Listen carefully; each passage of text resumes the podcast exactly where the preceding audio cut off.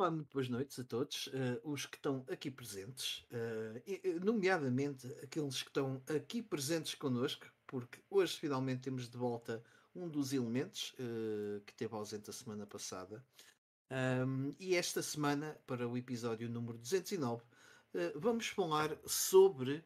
Uh, espera aí, que só teve aqui um pequeno problema técnico do meu lado. esta semana, no episódio número 209, vamos falar sobre um, o final de Final Fantasy, da série Final Fantasy, que, que nós, uh, num passado recente, estivemos a falar aqui no GameStone. E para falar sobre esses temas, uh, e entre outros, uh, tenho comigo o um, Ivo Leitão. Olá a todos. O Carlos Nunes. Alô pessoal.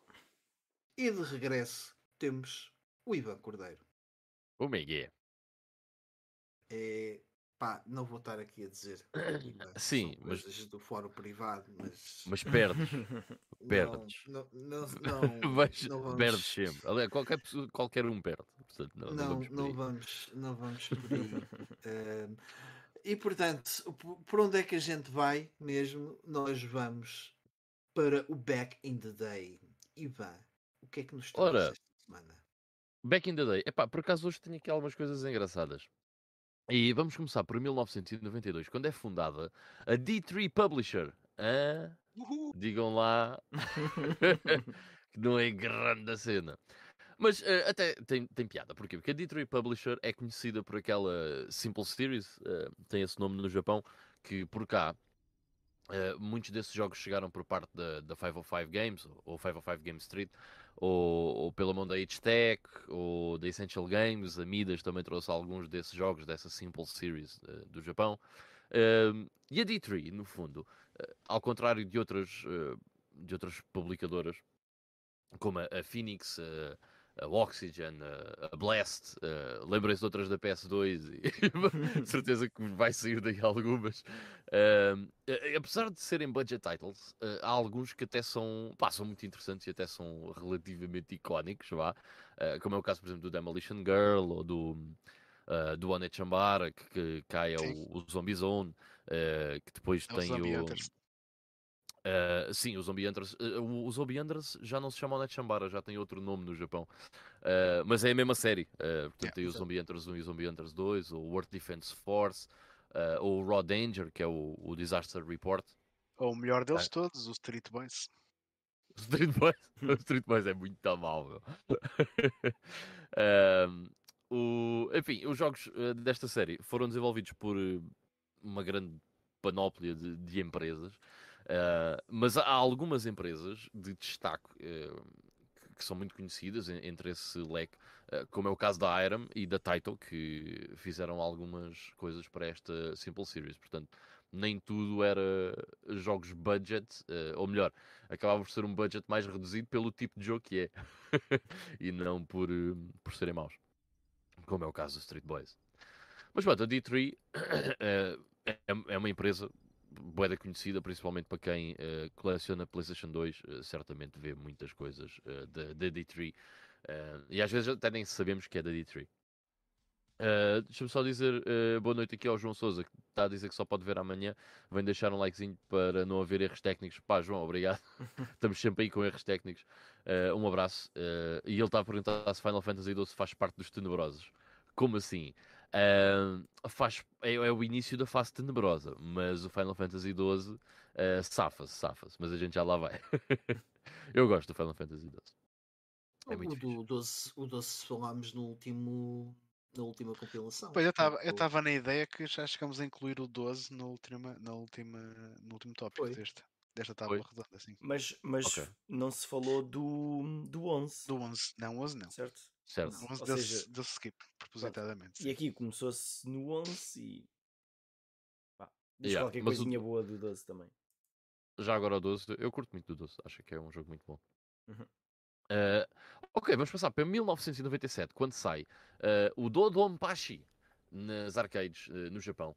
E o Dodonpachi é o quê? É a sequela de Donpachi, que é um, é um shmup vertical que é desenvolvido pela mítica Cave uh, e é publicado pela Atlus e é, epá, é um bullet hell Uh, e é um jogo muito fixe. Portanto, eu uh, esta tarde vi que o Don Don Pachi ia estar no Back in the Day e o que é que eu fiz? Fui jogar Don Don Pachi a seguir ao, ao, jantar e antes aqui do podcast. Uh, epá, e curti bué, portanto acabei o jogo com 9 créditos. e é um jogo muito fixe, man. é um jogo fabuloso. é muito parecido ao primeiro Don Pachi, pelo menos não notei ali nada diferente. Acho que é basicamente a mesma coisa, mas com níveis diferentes e inimigos diferentes. Um, e, e, há um jogo, eu acho que há um jogo que se chama Bullet Ballet, se eu não estou erro, uh, que é um shmup também. Uh, e eu lembro-me disso quando jogo Don Don Pachi, porque literalmente o que eu estou a fazer é Bullet Ballet. Uh, eu, estou a olhar, eu nem estou a olhar para o que é que eu estou a disparar, eu só estou a olhar para as balas que estão a vir e a tentar esquivar-me daquilo tudo. Opa, mas é, é um jogo muito, muito, muito fixe. E graficamente é bué da louco. é sempre a aviar, tem uma banda sonora bué da fixe. Mesmo o som em si, os, os sound effects são muito loucos. É um e jogo muito a Yeah, é um jogo muito fixe. Uh, tanto o Dom Pachi como este Dom Dom Pachi, pá, são, são fantásticos. Um, e depois vamos até 1999 para falar do SimCity 3000 que sai cá na Europa neste dia, que é Uh, sem dúvida, acho que posso dizer isto na boa, um dos melhores jogos de gestão de sempre, uh, destes uh, Team Sim que havia muito durante os anos 90, que chovia jogos destes. e o SimCity 3000, sem dúvida, que é um dos melhores e dos mais conhecidos. Foi o primeiro SimCity que eu joguei. Uh, e fiquei na altura, lembro-me de ficar embasbacado, mas também algo overwhelmed com a complexidade do SimCity uh, 3000. Uh, é, é, para quem já jogou, uh, é um jogo bastante complexo. É um jogo que também é difícil, é exigente. Tem muitas coisas para, que é necessário aprender para conseguirmos ter sucesso. e foi um sucesso crítico e um sucesso de vendas enorme. Foi um jogo que vendeu muito bem e foi um jogo que foi muito bem cotado uh, unanimemente por toda a gente na altura em que ele saiu. Um, curiosamente, eu não sabia, mas o SimCity DS uh, é uma versão modificada, ainda que um bocado modificada, do SimCity 3000. Portanto, é tecnicamente o mesmo jogo. Eu não fazia a mínima ideia, mas agora até fiquei com curiosidade para experimentar o SimCity da Nintendo DS. Uh, certamente algum de vocês teve contato com o SimCity 3000. Yeah. Yeah. E que tal? Not me. Por ah, acaso, uh, epá, por eu acho parei que... no 2000. Um, okay. Eu joguei. Eu, eu depois parei no 4. Eu acho que o 4 já, já ficou um bocado. Não, eu nem, nem consegui explorar muito bem. Uh, porque, porque na verdade eu acho que este 3000 é o pináculo da série de todos, é, de yeah. todos aqueles que eu experimentei. Uh, e joguei o, o, o primeiro na, na, naquela versão da Super Nintendo. O segundo depois vinha jogar uh, uh, na Playstation, depois mais tarde em PC. E, e, este foi, foi, foi sem dúvida no PC e foi um, um, um jogo brutal porque entra, ou seja, desenvolve bué bem aquela parte socioeconómica yep. e política um, que eu acho que torna, que torna tudo, tudo muito mais interessante. Uh, e yeah, porque depois a estratégia já não, já não está só relacionada com, com o terreno e com o tipo com, de. Com as localizações, isso? Com as localizações, yeah, já mete uma data de coisas uh, em cima disso. Não, e dá-te muito mais ferramentas para, para tu conseguires fazer a gestão através de, de pequenas políticas de, de, apoio, por exemplo. Uh, o 2000 já tinha introduzido isso mas, uh, ou seja, coisas para, para, para, introduzir eventos na cidade que podem uh, que te vão dar uh, algum gasto, mas que podem depois também trazer algum, algum retorno, conforme depois também as, as, as ligações que vais fazendo com, outros, com outras cidades. ou seja, faz o que o 2000 fez, mas com mais e melhor. Um, e curiosamente, foi um jogo que não teve, uh, não esteve sob a tutela do Will Wright. Uh, uhum. Foi outro, outro, outro diretor, porque nesta fase o, o Sr. Will Wright estava a, a, a, trabalhar numa coisa chamada The Sims. Não sei se vocês já ouviram falar. Conheço por acaso, não estou a ver. A ver. E não. eu não me lembro do. Mas, mas, a Natasha fala muitas vezes desse nome, não sei porquê. É. é capaz de ser um jogo mobile, não é? Uh, provavelmente. Ah, deve ser. Uh, mas, mas olha, aqui, aqui uma parte, estavas a falar da, dessa particularidade de poderes uh, organizar uns eventos e, e, ver o retorno e etc. Epá, e estou-me a lembrar eh, agora de notícias da atualidade. Será que, que se nós montássemos ali um palco que custasse não sei quantos milhões, podíamos ver ali o retorno e ter logo uma simulação de como é que ia ser a realidade. Este, pois. este SimCity devia ser explorado pelo, aí pela malta do pois, governo. Ah, é, isso sem dúvida. Isso, isso sem dúvida. tipo, há poucas pessoas que, infelizmente, há poucos políticos que jogaram SimCity 3000. isso sem dúvida, por acaso acho que fazia muita falta. Mas olha, SimCity, eu acho que este género de jogos, uh, às vezes aquele pessoal que diz, ah, jogos para que é que servem, não sei o quê, não sei o que mais. SimCity uh, é sem dúvida um dos primeiros, uh, um dos primeiros jogos que eu pegaria uh, e, e, mostrava: olha as vantagens que os videojogos conseguem dar. Um... Tem um bom QD educacional. Uhum. Tem um bom QD educacional. Não, não, são autênticas aulas de geografia, Iva. Uhum. Uh, não, não, é, não, nem é de geografia nem tanto, mas de. É, olha, de geografia tu, tu tens, uh, acho que é a geografia A, que a determinada, a determinada altura fala um bocadinho sobre ou seja, sobre aquilo que, que é necessário para fazer uh, o que é que faz uma cidade, uhum. as diferenças entre cidades, vilas, yeah, por causa dos serviços. Okay, yeah, e, em, e, em, geografia também, aquelas coisas da, das taxas de natalidade e tudo isso. É. aqui... yeah, yeah, certo, sem dúvida. Um, sim, mas eu percebo o que é que estavas a dizer. Geografia normalmente fala um, é tipo um bocado sobre. É olhar para o globo só. É, Qual é a não, capital não, da, da Irlanda? É, tu tens uma parte da geografia que fala Mas isto pode isso. mesmo dar uma noção básica uh, de gestão, certo? Planeamento de, urbano. Planeamento, yeah. Finanças, economia. Finanças, yeah, sem dúvida. A questão é, tu, tu vais a, a, muitas pessoas que não, se calhar não percebem muito o assunto e, e perguntas, tu quando começas a construir uma cidade, uh, ou qual é a, a, coisa mais essencial que uma cidade tem de ter para desenvolver? E as pessoas dizem, ah, casas, pessoas, não, eletricidade. a primeira coisa a teres que ter pronta é eletricidade, canal, uh, sim, acessos, mas uh, em termos de, de, uh, de primeiro, mesmo. O primeiro é os acessos. Sem estrada, não vais lá montar os postes. Não, mas tu se construís uma casa e podes ter, podes não ter acessos, mas tens eletricidade, tens água, tens tudo. Consegues é assim, e depois vais a pé. Segundo o SimCity, os acessos é primeiro. Eu estou a dar a lição de SimCity, não estou a dizer da realidade. Sim, sim. Não, não, e é, acaba por ser, acaba por ser. Os acessos, mas é. Um, é, depois é a eletricidade. E depois é a eletricidade, a, a canalização e tudo mais. Blá, blá, blá, blá, blá. Uh, e SimCity, portanto, é essa lição one-on-one. Uhum. -on -one. E. é hum, pá, yeah, sem dúvida que é um, um dos títulos mais importantes do PC para mim. Yeah, yeah, yeah sem dúvida. Uh, dar aqui as boas noites ao Dante Seba, ao Daniel. Boa noite, Daniel. Obrigado por estás aí. Ao João Marcos também diz boa noite, malta. Uh, João, obrigado por estás aí mais uma vez. Uh, ele diz que SimCity não sei, mas Football Manager, por exemplo, é levado bastante a sério pelos profissionais de futebol. É, sim, senhor. Por acaso não tenho noção, mas consigo perceber porquê. Yeah. Aquilo é extremamente complexo, mano, o Football Manager. Aliás, eu lembro-me do último que eu joguei, já foi à boé, tipo 2000 e se calhar 12 ou 13 ou uma coisa assim do género. E já pensei, mano, isto é demasiado complexo para alguém que é relativamente leigo na, na matéria. Não, um... e, e outra, olha, eu vou dizer uma coisa Quiseste, gira. quiseste ah, eu... gostar de futebol para jogares aquilo melhor. Uh, eu, sei, eu sei que o Jorge Jesus eh, chegou a usar muitas vezes o Football Manager para fazer simulações e para experimentar táticas uh, e tudo mais. Uh, e, e, eu tenho eu sigo um site que é o 00 um, e há, foi no início desta época que uma das equipas portuguesas uh, precisava de um, de um, jogador em, em, determinada posição e não tinha basicamente dinheiro para comprar. Uh, e foi ver ao jogo quais, quais eram os jogadores que estavam livres para comprar a tua madeira E, e depois contactou o jogador, uh, foi a partir do, do, do, FM que viu determinado jogador. Olha, eu, eu vi-te no, F, eu vi no FM e, e lá estavas disponível uh, na vida real, como é que é? Como é que é?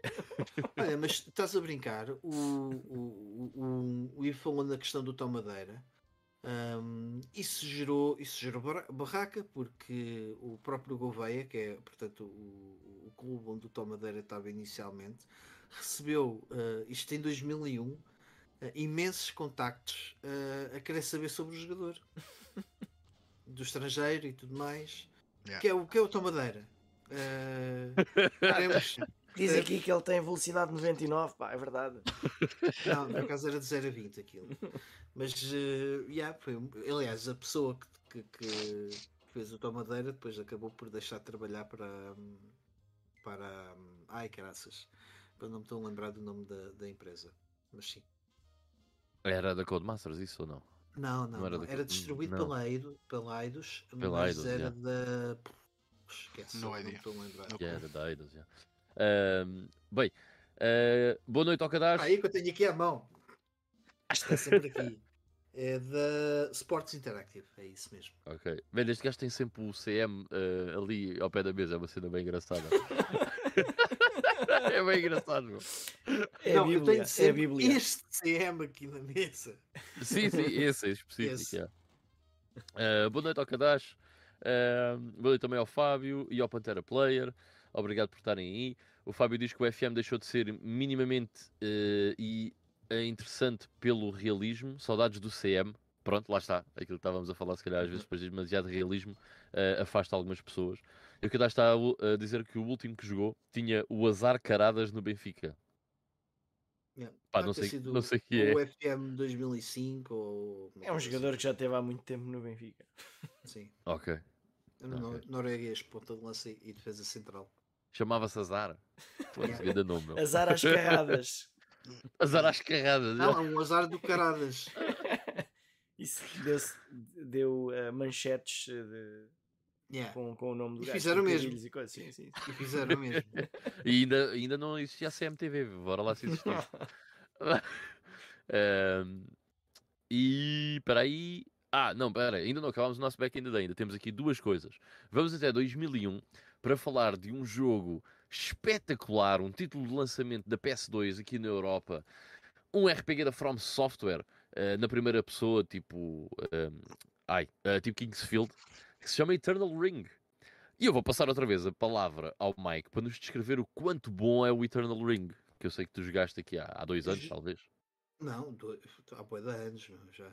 Há dois, já foi há boa, Phonics já foi. Então, se eu tinha há dois anos, acho que foi quando eu, eu mandei abaixo o meu, ah. meu canal.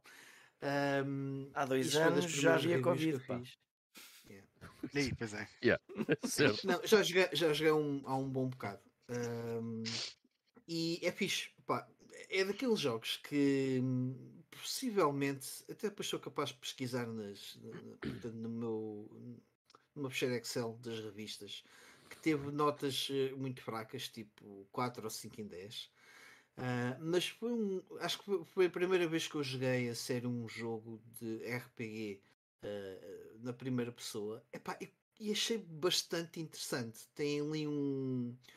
Um, uma, um certo vazio, uma, mas dá-lhe um, uma mística hum, diferente, uh, que, que, lá está, já tinha sido trazida por outros outros, outros jogos também uh, da, da From Software, como o Kingsfield uh, e os. Um, ehm, agora está-me a falhar o nome.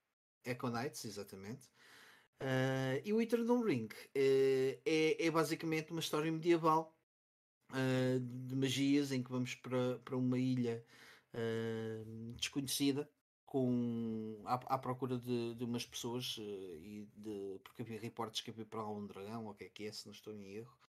Uh, e, e, portanto é, é um dungeon crawler muito, muito, muito básico, muito elementar, não tem assim nada uhum. particularmente interessante.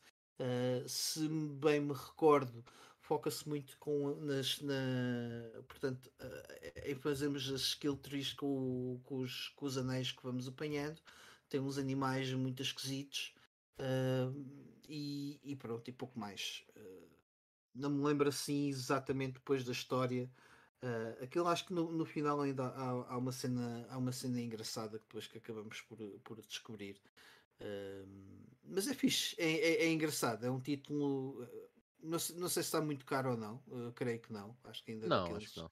Relativamente, é relativamente baratos. Olha, mas isto, é um título interessante. Isto é, isto é, daqueles, é daqueles jogos que agora a From lança uma sequela para 2024 e toda a gente, não, e toda, toda a gente, vai dizer que, amou, que, que amava o jogo. Sou o maior fã de Eternal Ring. Por acaso quero ver se jogo isso um dia destes.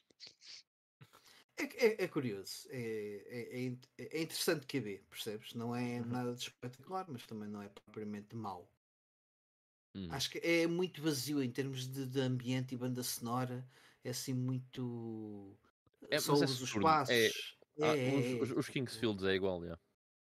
Aliás, isso é, uma assim. característica assim. dos jogos deles. Os Dark Souls também são muito assim.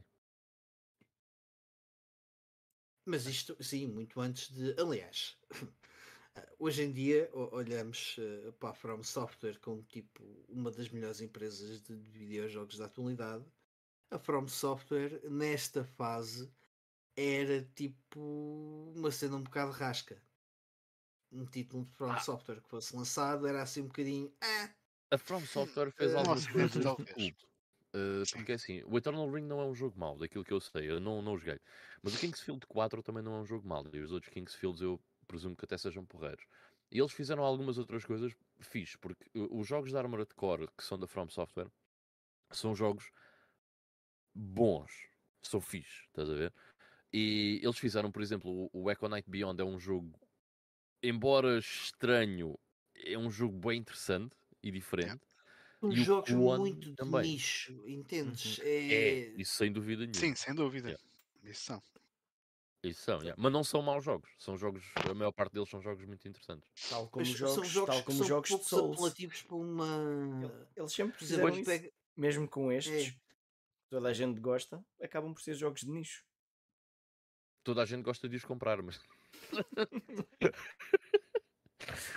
Sim, o próprio, o próprio Demon Souls foi, uh, foi mais um.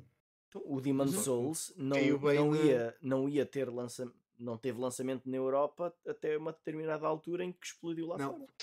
Foi, foi o contrário, foi nos Estados Unidos. Nos Estados Unidos foi distribuído pela Bandai Namco, se não Sim. estou em e na, Euro... e na altura na Europa não havia. Eu, eu por acaso comprei quando vi eu reviews e, e, e, só não, havia nos Estados é... Unidos e, e comprei vindo dos Estados Unidos. E só apareceu Aqui este foi depois. pela Bandai, lá foi pela Atlas. Deixa ver. Mas não foi posterior nos Estados Unidos? Eu tenho, tenho não, ideia não, não. disso. Nos Estados Unidos, não, não, não. Aliás, o jogo rebentou, houve muita atenção ao jogo, principalmente quando ele ganhou o Game of the Year yeah. em vários sites assim mais conhecidos, tipo o GameSpot. O GameSpot deu o Game of the Year ao, ao Demon Souls. Hum. É, da Atlas. Da yeah, yeah, foi versão americana. Um, mas, por exemplo, o Demon Souls é um jogo com um ambiente bué Eternal Ring e Kingsfield, mas mesmo bué. Uhum. Bué Saturno, bué Dark. Bué... Muito fixe. Muito... Estás sempre muito sozinho, sentes sempre muito sozinho. É muito louco. Grandes jogos. Vamos passar é só a 2003 para falar aqui brevemente, não, para não alugarmos mais o Back in the Day. Uh, falarmos brevemente do N-Gage, que foi anunciado então neste dia 5 de Fevereiro em 2003 e vem a sair uh, mais para o fim do ano, a 7 de outubro de 2003. Quando saiu custava 300 paus, hoje em dia é o equivalente uh, com a inflação a 450 euros um, e não foi uh, um, um, dispositivo popular, embora eu, eu até tenha visto alguns quando era miúdo. Um, mas ficou muito aquém da expectativa da Nokia, sendo que vendeu um terço daquilo que, era, que a Nokia esperava de vender. Uh, e depois foi descontinuado em fevereiro de 2006, portanto estamos a falar de dois anos e, e vá, dois anos e meio uh, que ele esteve no, no mercado. Ainda existiram duas versões do N-Gage, um, diferentes em termos de aspecto. Um, e uh, a library da console ainda tem 64 jogos. Yeah. Um, alguns até são bastante porreiros, ou pelo menos têm um, nomes sonantes, tipo Civilization, Call of Duty, uh, FIFA, Pandemonium, Rayman 3, Tony Tomb Raider. Sonic. Tony Hawk, Sonic. Yeah. Há muitos títulos tiveram, ainda sonantes na Engage. Tiveram bué de suporte, pelo menos inicialmente, de third uhum. parties, que não estava à espera. Yeah, yeah. Há alguns jogos, eh, já agora interessante, eh, bastante raros na, na library da Engage, porque acho que os últimos jogos que foram publicados na consola só estavam disponíveis por mail order. Uh, esses títulos são mesmo muito difíceis de encontrar. Uh, enfim, algum de vocês, eu acho que nenhum de nós teve Engage quando era miúdo, pô, não? Não, eu tive contacto com uma na secundária, mas uh, e cheguei a experimentar alguns jogos lá, mas na altura não tive. Não. Eu, eu tive, só que eu não era miúdo. Pois, pois yeah. já estavas noutra. Não, eu, tive o, eu tive o segundo, o segundo N-Gage, um, usava-o como telefone e tudo, uh, hum. e pronto, e tinha uma, uma série de jogos pirateados. Uh, mas este primeiro era um péssimo telefone. a, a, Nokia na altura era quem tinha o, os melhores telefones. É. Este era mau. Para quem não, para quem não nunca apanhou, nunca viu um destes. Imaginem que tinha um telefone que tem os numerzinhos, como bah, tinha os números e, e, o ecrã. Só que depois para, para falar era assim. Era de lado. Pois, Querias meter um jogo, tiravas a bateria. Yeah, não era nada prático em algumas coisas. Depois foi resolvido no segundo, que era mais pequenino e tudo. Mas uh, os jogos em 3D funcionavam para, para aquilo que era, era, eram muito interessantes. Yeah, yeah, eu acho que sim. Opa, já agora uma cena engraçada. Eu nunca tive um N-Gage e por acaso nunca encontrei assim nenhum pelas feiras da Ladra e não sei o quê. Se bem que até é um, um dispositivo relativamente difícil de dar spotting, né? Porque não. é, é, é, diferente, não parece propriamente uma consola, né? Uh, mas uma vez chega a, a uma sex e estava lá a ver os telemóveis e de repente vejo um N-Gage. Eu, what? de repente está uma cena de jogos, né? porque para nós isto é, é, interessante por causa dos jogos nos telemóveis, porque aquilo é, um, pronto, é considerado um telemóvel. Uh, pá, pronto, foi, foi engraçado. Acabei por trazer esse N-Gage, assim, boi, boi à toa. Estava lá abandonado, coitado. E funciona perfeitamente. Está ali a funcionar. Uh, mas pronto, é isso então para o nosso Back in the Day. Bem, uh, sim senhor, uh, back in the day terminado. Antes de passarmos aqui à nossa próxima secção, só dar aqui as boas noites uh, ao, ao, ao, Pantera Player. Acho que o Pantera Player já tinhas dado as boas noites também, não foi, Ivan? Já, já, já. então, o Geek estava a dizer que viu muitos desses telemóveis, mas nunca viu ninguém a jogar. Uh, nada até uh, o Snake do, do 3310. Quer dizer, nada até o Snake do 3310. Nada bate. Ah, nada, nada bate. bate. Nada bate, ok, já percebi. Um, ah, mas sim. olha, já agora, havia um. Eu, eu, na altura já dava aulas, tristeza, não é? Mas um, havia um aluno que tinha um N-Gage e eu cheguei a jogar. Um, uh, cheguei a jogar Tony Ox contra ele nos telefones já nem me lembro como é que eles se ligavam, não sei se era por Bluetooth ou uma coisa assim. Era capaz, já havia Bluetooth, não se lembra? Sim, sim. Pá, Wi-Fi não era. Wireless. Uh, oh, mas oh, devia ser por vermelhos. Desculpa, sim, infravermelhos, é isso que eu queria dizer. Isso, isso não. Ou Bluetooth, porque mas, nós mas era capaz de ser Bluetooth, porque já havia. Porque nós não precisávamos estar eh, tipo, um em frente ao outro. Ah, tava, eh, já acabaste. Estava a perguntar, foda-se, o Carlos tem que idade? 53, meu. Não, e agora fica ao critério se acreditas em mim ou não. Ainda nasci na década de 80. Já é mais fácil, já é mais fácil. Façam as contas. Um, então vamos passar aqui, visto que não há lançamento desta, nesta semana, para nós falarmos, vamos falar aqui um bocadinho de, de, das notícias, de algumas que, que trouxemos para aqui. Um, aliás, hoje vai ser o, o, Carlos o nosso repórter, porque uhum. nenhum dos outros três fez o trabalho de casa, aparentemente. Um, e, e, mas, mas há uma que eu por acaso lembro-me de ver uh, no decorrer desta semana que achei interessante que foi uh, sobre a E3. Um, Também foi a única que vi, confesso. Sobre a E3 que eu, eu não cheguei a perceber. Vai haver E3 ou não vai haver E3? É assim, uh, vai haver E3, mas uh, isto aqui até ficou cortado. Vou pôr aqui mais um. Mas em que termos é que vai haver E3? Uh, só que o problema é que aparentemente Xbox ou melhor, Microsoft, Nintendo e Sony não vão, não vão lá estar. Um, eh, porque agora já perceberam que a E3 também não, não lhes rendia assim tanto, depois bah, não era assim uma, uma grande montra.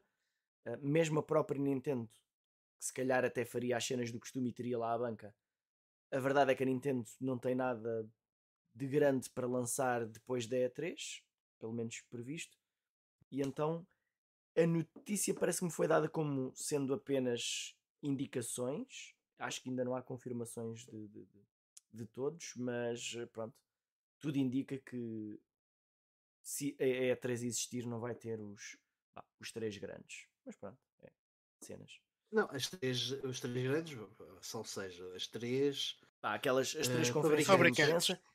E, sim, fabricantes. Portanto, não vão ter aquelas conferências de imprensa associadas à E3, não vão ter uh, lá as boots deles, o que não quer dizer que eles não lancem tipo, os directs próprios durante essa altura. Não, é o teatro da Microsoft que é tipo do outro lado da rua da E3. Sim, sim. E que nem fazia parte da E3, simplesmente o, bah, o mesmo bilhete eles dava para entrar no, no, no, outro lado também. Mas era uma cena à parte. Pois. Uh, curiosamente, uh, esta semana, por acaso, não sei se já tinha sido anunciado há mais temas, foi só esta semana que vi, uh, que o Summer Game Fest já tem data, salvo erro. Se calhar, o, o isso é mais barato. Vão lá estar as três? Provavelmente não, mas vão lá, lá lançar algumas coisas acharam que é o Jeff. Aliás, o Jeff Kinley que fez parte da E3. Um, e acho que, que, o Jeff Kinley basou da E3 e aquilo. Não, o Jeff Kinley não fez parte da E3. O não Jeff fez, Kinley. Não, o Jeff Keighley era, uh, foi, era, era um repórter que estava muito, estava sempre na E3, mas associado à Spike. Uhum. À Spike TV. Mas eu tinha ideia que ele também tinha estado na, depois, no, no, antes de, de, se lançar, mais a solo, que ele tinha estado na. Possível que tenha sido convidado para algumas coisas, mas como organizador, não. não Quer dizer, pelo okay. menos acho, acho que não. Pensei, pensei, que era um dos nomes que fazia parte, portanto, da, do evento. Não, okay, mas pronto, não. se calhar estou errado. Mas uh, eu, epá, sinceramente, é assim, se vai, se vai estar no Summer Game Fest, whatever. Mas eu tenho, eu, eu, tenho saudades daquela cena dos palcos e uh, ver aquelas coisas estúpidas, tipo, tipo o, o, Miyamoto agora não consegue usar o comando da Wii. Uh, esses, eu gosto, eu acho. Cenas pá, do direto. Yeah. E há cenas do direto, né? esses penaltis e aquelas conversas que, que são bué cheesy, bué cringe, mas que são necessárias, tipo, não é? Da Sony, não sei o quê. Eu acho que vou ter saudades disso, sinceramente, porque o Summer Game Fest, o que é que é? O Summer Game Fest, uh, no fundo, é um stream, certo? Uh, em que se calhar uh, em três dias diferentes há um stream diferente das três empresas, mas não é uma coisa ao vivo, não tem o público, não tem a reação do público. Epá, eu, eu acho... É uma coisa fabricada, não é? Yeah, epá, eu, eu acho que, por exemplo, das E3 todas que eu vi, sem dúvida que me vou, não me vou esquecer, que não me esqueço de algumas, algumas coisas-chave que, que eu vi. Por exemplo, quando anunciam o preço da, da, da PS4 pá, foi uma cena incrível, foi, bem interessante. Uhum. Uh, e esse, esse, tipo de coisa já não vai acontecer. Porquê? Porque já não vais ter pessoas uh, ao vivo a reagir. A reagir vais a estar a acompanhar streamers que estão a streamar E3 e eles vão dizer Oh my god, não sei o que, mais. Epá, é completamente diferente. Não tem nada a ver. Portanto, eu, eu, eu uh, acho que vou sentir muita falta desse, dessa interatividade com, com o público. Uh, das pessoas que estão lá e estarem entusiasmadas pelas coisas, não é? Eh, realmente entusiasmadas pelas coisas. Eh, acho que isso se vai perder completamente. É uma que muitas mas, vezes mas eram, eu entendo. muitas vezes eram Porque... funcionários das próprias empresas, mas é assim. Não, não interessa. uh, fazia um bom teatro, mas pá, acho, que, acho que se vai perder isso, mas eu, eu percebo perfeitamente porque disto acontecer. Não há um motivo para pagar milhares ou milhões de euros para fazer uma apresentação daquelas. É, a verdade é essa. Não sei, posso, isto pode ser já aqui o meu o meu velho do Restelo dentro de mim a falar, mas sinceramente acho que não vão sentir grande falta. Tenho gostado destes, deste, deste método mais Nintendo Direct que tem, tem, sido utilizado nos últimos anos para apresentar o que realmente interessa sem bullshit. Uhum. E que, e que acontece várias vezes por ano. E acontece várias vezes por ano, sim. Yeah, mas eu por acaso até gosto, de, até gosto do facto de estar concentrado naquela semana, que é, yeah. esta semana é a semana da E3. Eu lembro-me que quando era a semana da E3, eh, eu costumava ver a programação e depois ehm, pá, ver o que é que eu conseguia ver em direto. Ou, Yeah. ou imagina, pá, eu preciso desta folga. As, últimas E3 mais interessantes, eh, Ivan, nós vimos juntos. Eu, eu ia Yeah. aí para casa, levávamos eh, ia às compras, comprava batatas fritas, comprava tipo, cenas e a gente juntava-se a ver. Tipo, Yeah, e era bem fixe, man, estás a ver? Era, era da louca. É um evento, não é? Uhum. E sei Mas lá, agora tu mas dispersado. Consegues fazer o mesmo, tipo, olha, sai amanhã um Nintendo Direct, eh, traz pipocas e anda cá a casa. Pá, Yeah, mas mas, são- o Nintendo é- Direct é tipo. Pois pronto, No depois máximo 30 40 minutos, 30 minutos depois vais-te embora. É, não, man. Era bem fixe porque a gente ficava. Olha, lembro-me uma vez que ficámos para aí aqui até acho que às duas da manhã, Mike, à espera que a Sony começasse. Já estávamos ali a bater com a cabeça na, na mesa Yeah. e, e depois foi bué da podre. Mais valia terem ido dormir. Vocês, vocês, são, vocês são bué da geeks, pá. É verdade. Mas é eu, verdade. eu sentia que a sema- a semana da E3 era uma semana que era dedicada uh, tipo a nós, estás a ver? Sim, sim. Yeah, Sim, sim. Pá, e, e toda, É, e todas as eh, todas as IGNs e game trailers e game spots pá, faziam muita coisa à volta daquilo e, e, eh, programas sobre previsões e o que é que vai ser Yeah, e o que yeah, é que não yeah. vai ser. Eu achava eh, a programação do Game Trailers fabulosa Uhum. durante a E3, eh, quando estava lá o Geoff Keighley. Eh, pá, eu, eu gostava muito do gajo a apresentar e eles entrevistavam bué de pessoas, man, bué de pessoas no pós-E3, ou- no pós-E3 tipo pós-conferência, né? por exemplo, acabava a conferência da Sony eh, e hav- o Game Trailers tinha sempre uma cena no backstage a falar com o Jack Tratton durante 40 minutos, estás a ver? E depois mais um especial com o Michael Pachter durante mais meia hora. Uh, epá, e eu adorava isso, adorava ver Uhum. aquela cena toda do, do background. Se fosse aqui uma analogia, bué fixe. E3 era para nós como uh, é o Natal tipo para, para muitas famílias, a preparação da casa, quando, quando, ou seja, quando se realiza o Natal na casa de determinado familiar, tipo toda a cena, toda aquela preparação à azáfama. Uh, e a E3 acabava por ser um bocadinho isso. Depois havia os leaks, uh, se os leaks Não, eram não. verdadeiros, se não era. Vocês Yeah, não, yeah, toda não, uma movimentação. não acabavam em é volta. três mais gordos, como acontece no Natal. Ah, sem Pois. dúvida, sem dúvida. Quer dizer, vocês os dois a comer batatas fritas a noite toda, se calhar também acabavam um bocadinho mais gordos. Acabávamos um bocadinho, sim. Não, sem dúvida Não, nenhuma. mas é um fim de meira. Isso é.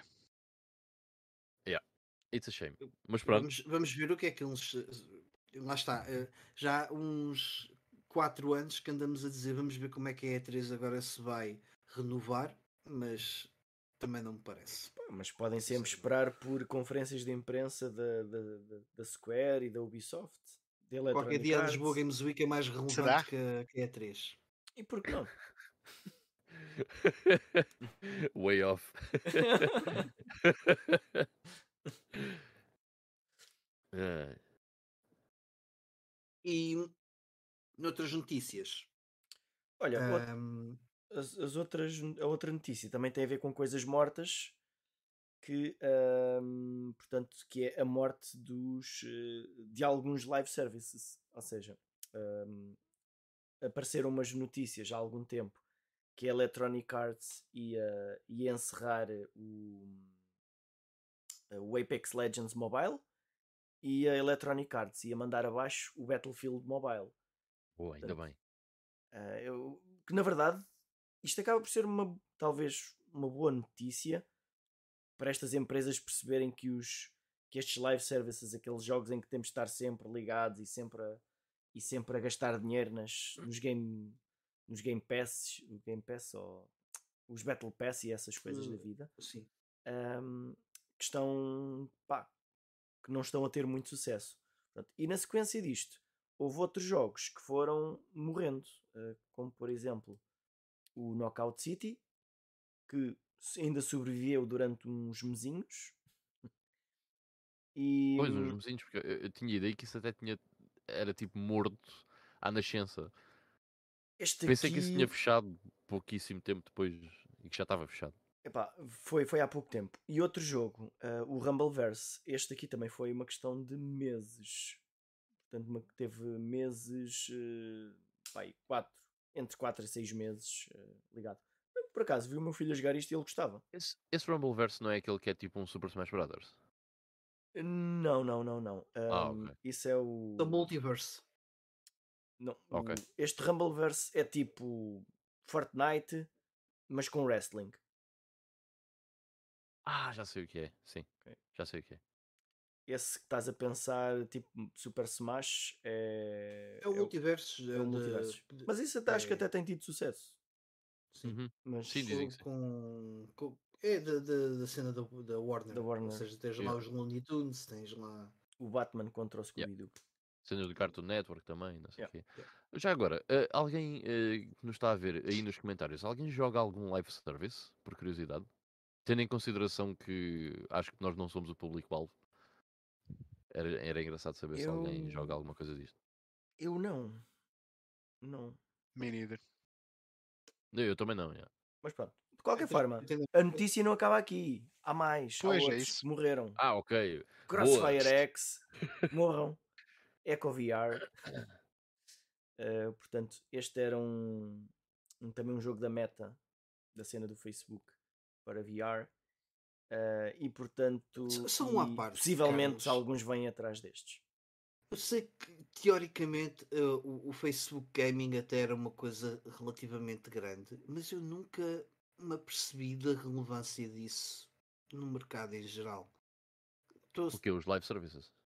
Não, não, o da, da- ou seja, a vertente, eh, portanto, o departamento de gaming do Facebook. Ah.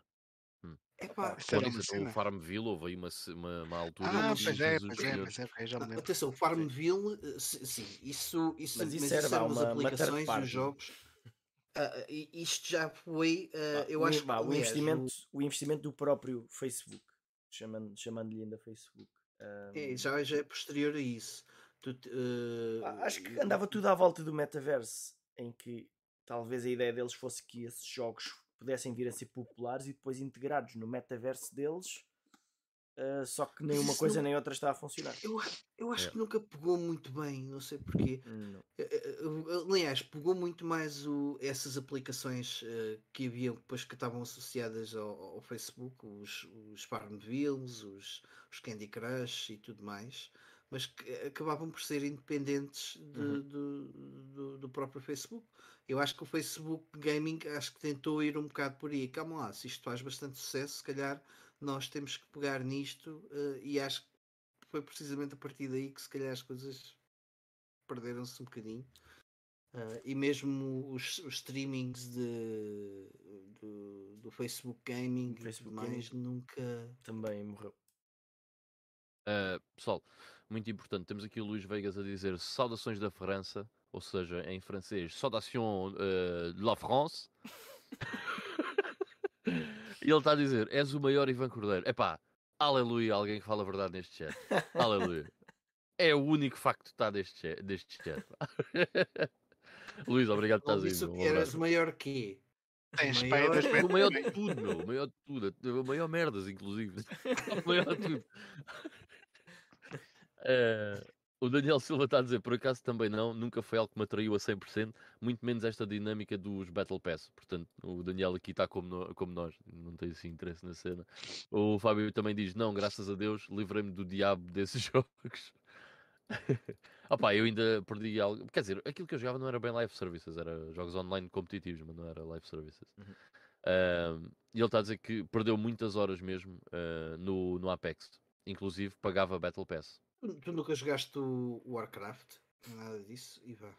Não, não. Aliás, eu, eu joguei o World of Warcraft durante pá, aí dois ou três meses, mas era um server ah, privado. Uhum. Portanto, não, não Mas o, o Diablo também tem um bocadinho, poderia ter um bocadinho destas características do que nós dizemos hoje como live service. E tem. E acaba Simplesmente ter, podemos é. jogar offline, mas de resto é um bocado O aquela coisa de Diablo- estar sempre a fazer a mesma coisa. O Diablo 2 teve, tinha, teve e Uhum. tem a cena das Seasons. Uhum. ahm, O três, em certo. que O 2, mesmo o 2 já tinha. O dois em tinha? que- Hum. sim, sim, sim. Tu chegas ao fim da season, ficas cheio de equipamento. eh, são, é a leather, eh, basicamente Ok. é a leather. Hum. Já, eh, o StarCraft também já tinha leather. E Sim, o, o Warcraft 2 Battle.net, eh, eh, o- todos eles já tinham leather. O jogo das cartas. como é que se chama? Hearthstone. Sim. Pá. Yeah. E eu agrada-me alguns desses jogos. Só que Sim, porque a determinada ok, eu altura tô- nós percebemos o que é que eu estou aqui a fazer. Deixa-me É pá, fugir. completamente. Eu perdi muitas horas no Hearthstone. Mas Uhum. muitas mesmo. Mas sabes que eu Eu considero até mais um live service.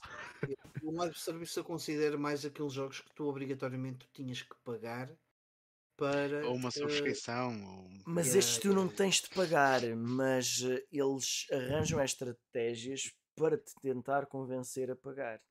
E ganham pá, muito dinheiro. isso que eu estou qualquer mobile game hoje em dia é, Exato. hum, Sim, é sim, um live sim. service, percebes? Exato, Eh, exato. é O um live service aí. acaba por ser um jogo que vai mudando, que, que- que há uma Pois é, nova mais season e as coisas mudam. mas- Tens uma es- e a experiência muda menos, ligeiramente. pelo menos um dele, vamos falar dele. Sim. Existe, um, sim, existe um evento da comunidade. Temos que estar ali àquele dia, àquela hora para O próprio For- aproveitar. Fortnite, se fores a ver, é um live service, então, porque também tens as Sim, sim, sim, sim, sim. e Sim, sim, exato. sim. Isso é um exemplo. E, e muitas vezes estes live services são free to play. Eu, o Hearthstone, eh, o Hearthstone é um grande jogo. O Hearthstone é um jogo muito bom. Mas eu até tenho medo de instalar. A última vez que eu o instalei foi em 2020. Eh, porque pá, estava com um grupo de amigos, alguém falou no Hearthstone e eu tipo, ah, gato, cheguei a casa e instalei o Hearthstone. Eh, ainda não tinha jogado antes. O Fábio ah, estava a dizer. não, não, "E a eu, sueca?" eu, eu... A sueca é incrível, sueca é incrível. Não, eu, eu, joguei, eu joguei Hearthstone desde que ele saiu. Ou seja, aquilo sai eh, da, da beta, né? Uhum. Eh, e eu comecei a jogar. E depois, epá, e joguei mesmo bué, mesmo bué. Eh, na altura até comprei a expansão, a primeira expansão que saiu foi Nax Ramas, não sei o quê, pá, Uhum. joguei bué. E depois, passado para aí dois anos, eh, deixei de jogar, porque pá, não pode ser, eu gast- eu gastava horas e horas naquilo. Mas nessa vez eu instalei, eh, fiz um deck, passado quatro dias cheguei a Legend e desinstalei. Isso não pode ser, porque eu nesses quatro, quatro dias devo ter metido 40 horas no Hearthstone. Não sei Uhum. quantas, mas pá, uma cena impressionante. yeah. Aquele jogo é Mas, bué da eh, epá, viciante. sim, sim, eu gosto mas aconteceu-me isso. Alguém dizia: é pá, o teu personagem é dourado. Yeah, pá. Exato. Tipo, ok. Os meus tô- personagens são todos dourados. E eu não é paguei nenhum. tempo. That- that- That's the problem. Mas, eh, mas eu tinha-lhe dito, acho que até foi com o Pajó.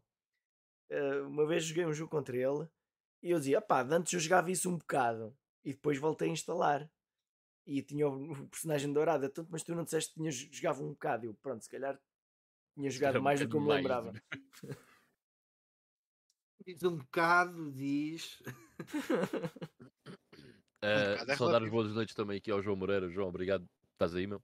Acho que aquilo já era. está aí. Já estão aí dois. Já era dois tipo juntos. 500 Não, tipo- vitórias com um personagem, talvez. Uh, acho Era que é uma 500, coisa. já. Sim. Ou seja, à partida, um jogador mediano tem que jogar para aquilo mil vezes. Man, Pá, o Luís 500 veio, veio, vitórias, 500 derrotas. o Luís Veiga está a dizer que tem 9 mil horas de League of Legends. Man, não podes fazer isso à tua vida. Quanto é que são 9 mil horas? Espera aí. Desde 2014, calma.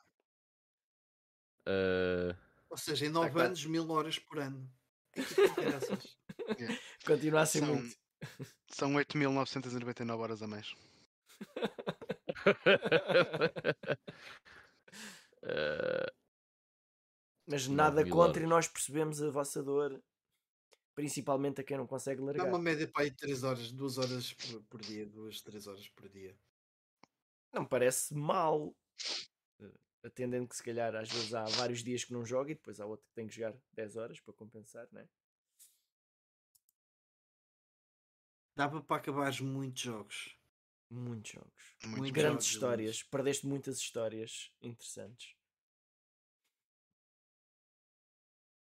Ok, sendo assim, São- são- eh, enquanto. são 300 dias, meu. 300 e- É um ano. Em 9 anos, espera aí, não pode ser. Não faças Não essas pode ser, contas. meu. Ivan. Então em 9 anos com um ano. Podia ter 24 horas.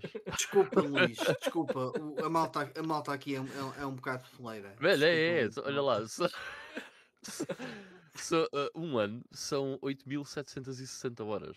Portanto, dá mais de um ano a jogar League of Legends. Espera aí, então não pode ser. Isso. Ou seja, isso Pá, quer dizer ser. que o Luís, é, desde 2014, ele basicamente perdeu um ano a jogar League of Legends. Já tipo uma cena incrível, meu. Epá, ele, mal, ele está a pensar, eu mal. ganhei um ano de experiências. Quanto é que. Espera aí.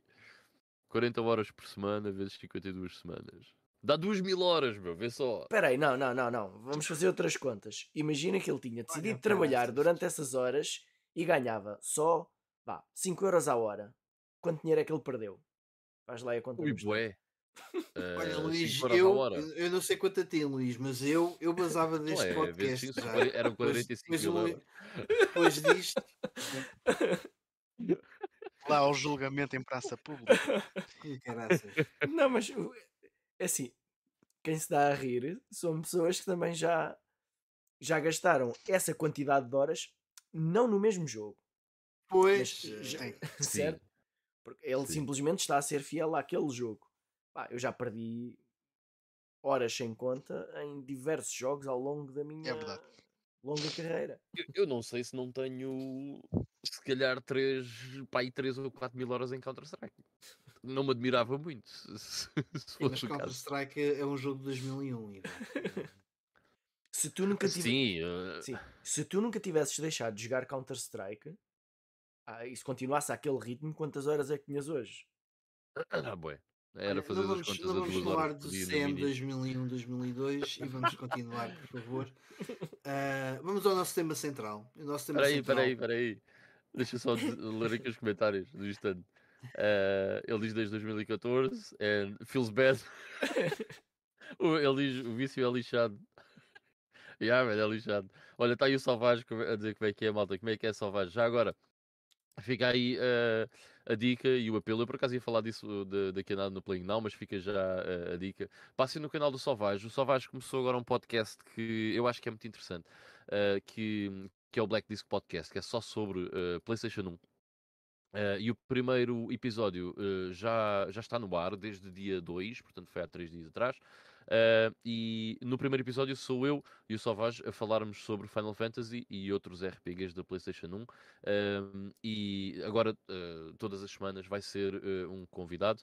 Vai lá estar pessoal muito fixe, tipo o Lucadacho, vai estar o, o, o, o Daniel do Up Your Arsenal, vai estar o Marco Fresco, eh, enfim, vai estar uma panóplia de pessoal. eh, passem lá para pa, pa ouvir o podcast, vale a pena. Acho que é um formato muito fixe.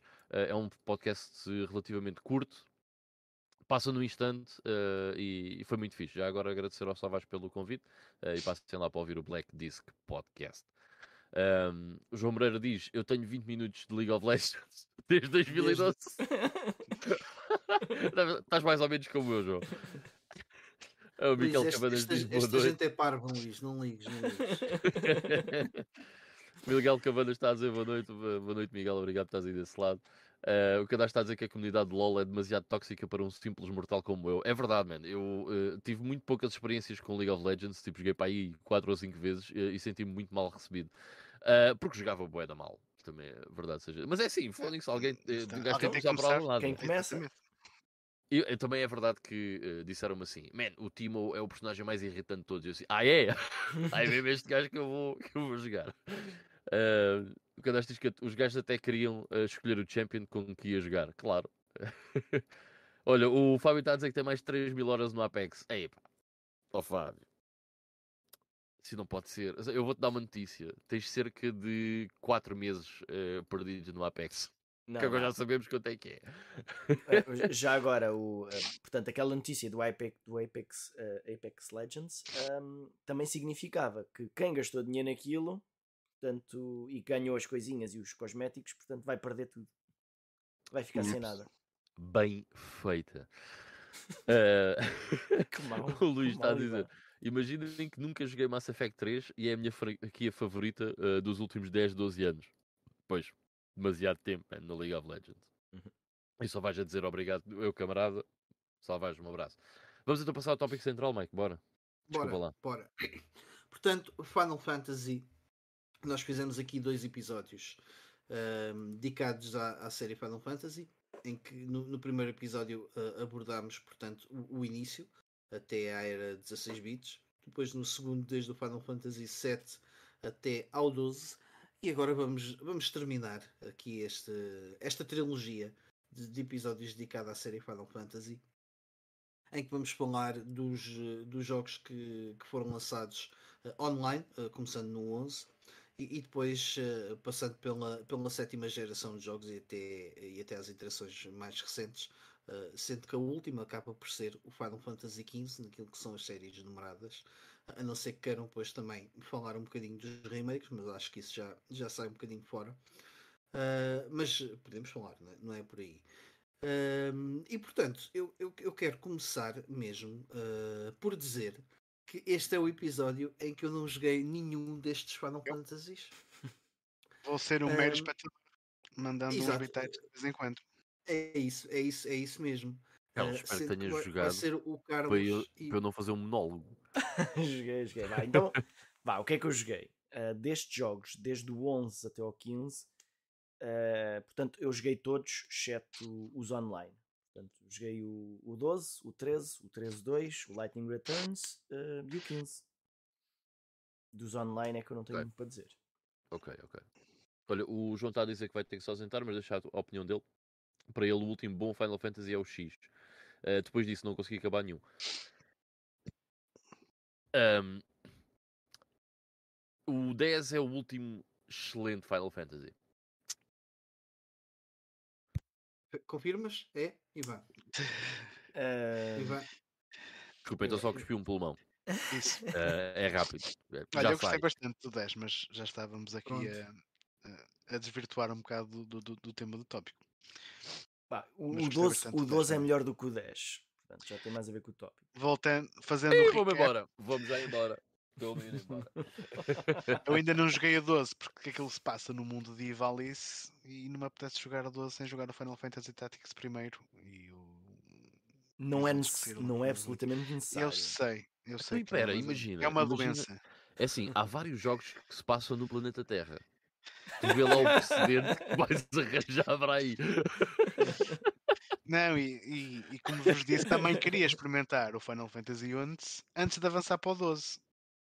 e eu... por acaso, há uns tempos atrás, andei, andei a investigar sobre isso. E há uns, ou havia pelo menos, uns servidores piratas que até já te davam, tinham suporte para as expansões todas, as cenas todas, e também tinha já logo à partida uns multiplicadores de XP e de, de, drops para conseguires fazer aquelas quests repetitivas de forma mais rápida. Portanto, eu continuo com a ideia de um dia experimentar o, Final Fantasy XI só para ter uma ideia como é que é a uhum. jogabilidade uhum. e por aí fora. Mas, olha, mas yeah, em relação eu, eu, ao 12, o 12 é uma cena funciona muito bem para pessoal ligado à informática.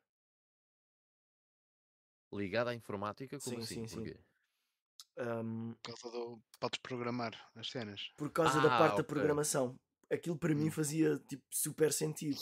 E eu dizia. Epá, mas eu não, não acho que seja. Eu dizia assim: é querido sistema, onde é que tu andaste a dar a minha sim, vida? Sim. Sim, sim, não, e aquilo é, pá, é muito fixe e funciona bastante bem. Uh, mas, mas, para é muita gente, para muita gente aquilo não faz sentido. Portanto, para já, porque um, acabava por ser um action RPG, certo? Não é por turnos. E... Hum, não é bem. Certo? Aliás, é por turnos. Sim, mas o... é por turnos. tu andas com o personagem livremente lá e ele simplesmente vai atacando certo. sozinho. Uh, e então isso já não era muito bem visto. Ou não, pessoal... até podes desligar o auto-attack. Sim, sim, sim. Mas pronto, essa parte não era muito bem vista. E, hum, e depois havia esse pormenor de podermos programar aquilo, mas que eu vi que muita gente não usava, simplesmente fazia tudo de uma forma manual. Uhum. Que não era suposto fazerem assim, mas dá para fazer assim. Sim, aliás, eu acho que o jogo se torna muito difícil uh, se tu não aprenderes desde cedo uh, a programar o, o, o jogo em si, as batalhas em si. Uh, até porque os teus personagens vão andar Sim. à toa. Sim, e, e aquilo, aquilo vai crescendo ao longo do tempo. Vamos ganhando novas Uhum. instruções. Por exemplo, para quem não, não, não está por dentro do assunto, ah, imaginem que eu ganho uma instrução que é, ahm, é- é para acontecer alguma coisa caso um inimigo seja fraco contra fogo. E então eu posso dizer: se um inimigo for fraco contra fogo, tu usas a magia X. Uh, e depois posso programar outro personagem. Se, se tu estiveres com a vida abaixo de 60%, usa uma poção. Se, se os vários elementos da equipa estiverem abaixo dos 30%, usa a habilidade e LOL. Uh, e nós a pouco Sendo e pouco vamos ganhando, Exato. vamos ganhando Sim. mais uh, automatismos desses. E depois é perceberes o, qual é que é o estilo de, que tu queres nos combates uh, e ires olhando para as opções que tens Sim. para programar cada personagem. Esses, e- esses automatismos não eram uma novidade, mas pelo que me estás a dizer, esses parecem ser bem mais avançados do que os outros Sim, sim. Que, que haviam. Porque não é um automatismo, és, uh, és tu que os ensinas a lutar. Sim, sim, Ensinas, sim. uh, defines como é que eles lutam. Defines como é que eles lutam. Em sim. muitos jogos era auto-battle, como é que vai? É agressivo, defensivo, É. tinha tipo quatro do Dragon opções. Quest. yeah. Mas aquele não, aquele é, tu consegues programar vários personagens Ações para fazer várias mesmo. coisas. Pronto. E aquilo do que eu estava a dizer do se a vida estiver abaixo de 60% e eu posso depois eh, ganhar, apanhar o abaixo de 90, abaixo de 80, abaixo de 70 e depois usa o que eu quiser. E então Yeah. tu consegues prever as E situações depois também todas. joga com as prioridades. Sim, Eh, e depois diz assim: olha, a hum. minha programação não funciona nesta situação. Se sou envenenado, eh, isto devia ser mais eficiente. Ok, então, se um personagem estiver poisoned, usa isto. Eh, Na prática, aquilo funcionava de forma, no meu caso, perfeita. E quando chegava aos bosses, é que eu tinha de fazer aquilo de uma forma mais manual, porque eles eram um bocadinho às vezes mais imprevisíveis. Eh, e, e essa era a parte que eu adorava do jogo. O, o Nancy está aqui a dizer que jogou o Final com Fantasy. XI durante um ano e meio. Eh, que lá está, que foi o primeiro, assim, o primeiro Final Fantasy online eh, que acabou por, eh, por ser lançado. E que, que na altura eu até achei isso boeda estranho, tipo, porque é que eles estão a fazer? Porque é que não lhe chamaram Final Fantasy Online? E, e decidiram dar-lhe. eh, isso foi uma coisa que eu nunca percebi. E já o próprio Uhum. 14 também. Uh, sempre achei isso um, um pouco estranho. Um, Sabes qual é que é o maior problema? É que isso Era faz com que, para tu jogares todos, vais ter que jogar estes. não é? Porquê? Porque diz 11 e diz 14. Ou seja, Não, eh, Fazem eles escolheram esse nome precisamente para isso, para, Sim. para- para Olha, obrigar o pessoal a então- jogar. Olha, aí aí o Mike. Mike, como é que tu podes jogar o 12? Tens de jogar este? Não, isso, isso, mas esse já sei não, que... ah, não, não. Vais ter que jogar o Tactics, porque é invalice. Estás E não sei Pá, se não- o For Heroes of Light também não é. Não gozem, não gozem com os doentes, pá. Muito, mal, muito feio, muito feio. Hum. Oh, oh, oh, Ivan, Mas mas, falando a sério, hoje, hoje tirámos o dia para enxovalhar o pessoal que não se que não se, se adapta à nossa forma de ver as coisas. Tipo, não, não fazes como eu. És um banana, meu. és um banana. Que é Como isso? assim não fazes como eu? Existe outra maneira? Eh, Mas eu- gostava muito de experimentar o 11. Epá, e quando o 11 sai, ehm, eu. eh, pá, é- era impossível a cena do pagar 15 euros por Yeah. mês e não sei É, é ridículo. Para ainda não hoje fazia a- Square continua a cobrar mensalidades para jogar isto. E, ah, pá, é, é irreal. Mas eh, na altura isto sai eh, e eu fiquei bem descontente com o facto de ser um Final Fantasy numerado, porque eu pensava, porra, então quer dizer, sai um novo jogo de Final Fantasy ahm, que é o 11, né? E eu eh, não, po nem, não posso jogar, não quero, porque não quero jogar esta cena online, a pagar e não sei o que, para mim não fazia sentido. Eh, era, era a mesma coisa com o World of Warcraft, que era, eu sempre tive curiosidade com o World of Warcraft, mas não vai Uhum. acontecer, porque tenho que pagar mensalmente, então mas isto faz sentido na cabeça de alguém. Ahm, para mim nunca, nunca fez sentido. Ahm, até porque eu jogava no PC online e nunca paguei nada a ninguém. né? Uhum. Era completamente diferente. Mas sempre tive muita curiosidade. E aquilo que o Ivo estava a dizer há bocado dos servidores uh, piratas, em que até já têm uh, tipo aquelas cenas de 10 vezes experiência e não sei o quê. Uh, eventualmente eu acho que vou fazer isso uh, com, com, o Final Fantasy XI para, para ver o que é que o jogo oferece, para ver a história e isso tudo. Que eu acho que vai ser, eu acho que vai ser fixe, deve ser um jogo porreiro de explorar. Só que ainda não o fiz, epá, sinceramente não tenho. Olha, quando, quando decidis fazer isso, avisa que se calhar juntamos-nos aí numa party. Ok, ok. Então era fixe, já. Olha, diz-me quando é que tiveres tempo que a gente vê isso. Um... Pá, eu também alinho, também alinho. Ok, boa. Agora, Mike. Agora... Ah, não, porque o Mike, imagina, agora pá, no dia 23 de fevereiro vai começar o jogo 4 deste ano. Não, mas isto não mesmo, mesmo, tempo, mesmo com 3, isto vai ter o problema mais característico deste tipo de jogos. Três pessoas que, que até trabalham têm que se juntar os três à mesma hora, no mesmo dia, no mesmo momento, para jogar um jogo. Não, não, não sei se vai funcionar. Eu, eu vou querer ver a história. Se calhar vou querer seguir as sidequests por ordem, não sei. A gente vê. Eu junto, olha, eu junto, eu junto no final, eu fico lá assim atrás para o, para o inimigo final não me bater e depois no final digo que cheguei ao fim do jogo. Olha. Não, mas é melhor veres a, é melhor veres a história com atenção, porque senão o próximo jogo em Ivalice tu já não vais captar a cena. Vai ser um problema. mas é um jogo que eu tenho curiosidade, o Final Fantasy XI. E eu acredito que, que, que, é um, que é um bom RPG. Todas as pessoas que eu conheço que jogaram o jogo tipo hardcore dizem que era muito, muito, muito fixe. Uhum. Isto predates uh, World of Warcraft ou não? Sai antes? 2003? Maybe. Uh, acho que. Não sei. Deixa eu ver, acho que não sei. Mas é capaz sair na PS2. Ser... Sim. Acho que isso é capaz de. No Japão, não sei se não foi 2002. 2002, mano. Uhum. 16 de maio de 2002. Ah, mas eu, eu lembro-me perfeitamente quando isto apareceu, eu dizer: epá, isto deve ser mesmo fixe, em que cada personagem está a controlar não, mas... um tipo diferente. E... Eu ia, ia, dizer, eu acho que isto até foi mais na onda do. Caraças, agora está-me a falhar o nome. Havia é um dois jogo... anos antes do WoW. Havia um jogo japonês também eh, que se jogava assim online, uh, não é o Phantasy Star, uh, é o outro Evergrace, não é Evergrace. EverQuest. EverQuest. Acho que isso também foi um bocado nessa onda que a uhum. Square uhum. tentou, tentou ir. Digo eu, uh, para, pelo menos sempre fiquei um bocado com uhum. essa. Sim, sim, sim. Mas o EverQuest não é ocidental. Acho que sim. Se calhar é ocidental. Sim. Mas tenho eu ideia... tinha ideia que sim. É. Okay. Mas não, e não era popular no Japão, mas eu tenho não sei porque. É capaz, tenho... aquilo, era da Esse, Sony, não é mesmo?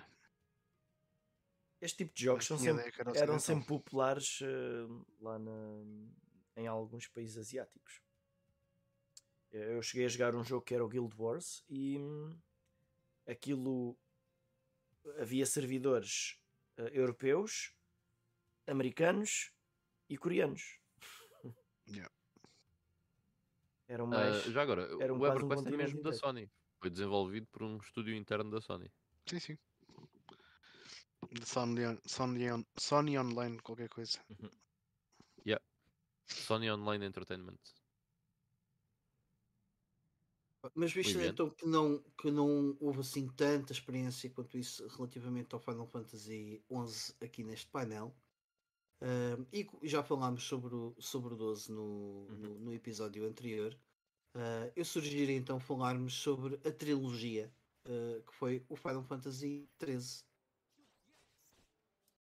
Que vocês acabaram, um... vocês, tu e o Carlos, yes. Sim, acabaram por ter dizer, mais experiência. Começa lá tu, Ivan.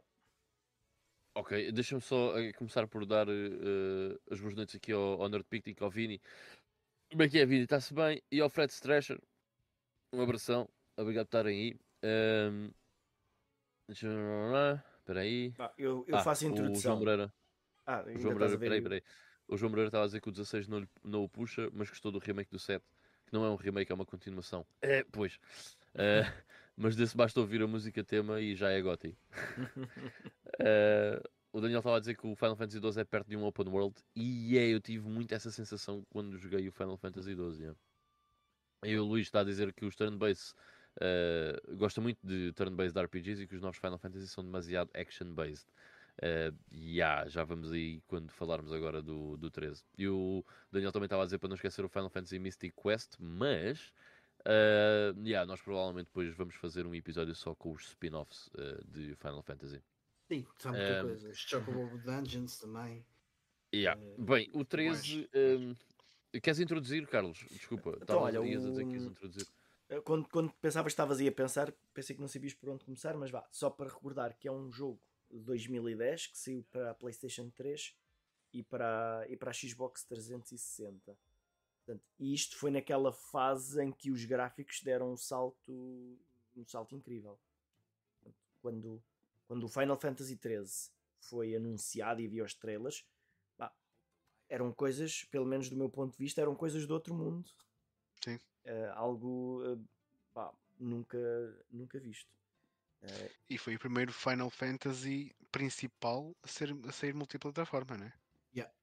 Uhum. Uhum. Sim, sim. Bah, exato, exato. O PC sempre teve, bah, se não quiseres considerar o PC. Sim. Sim, sim, sim, nas consolas, sim. Uh, pá, e então uh, havia ali muito hype para este jogo, mas uh, muito. E o, e o jogo, este Final Fantasy, vendeu bastante mais do que muitos outros Final Fantasies uh, mais amados pelo público. Uh, isto vendeu ainda, sei lá, uns 7, 8 milhões de, de cópias. A brincar, a brincar. Uh, vendeu, vendeu muito bem.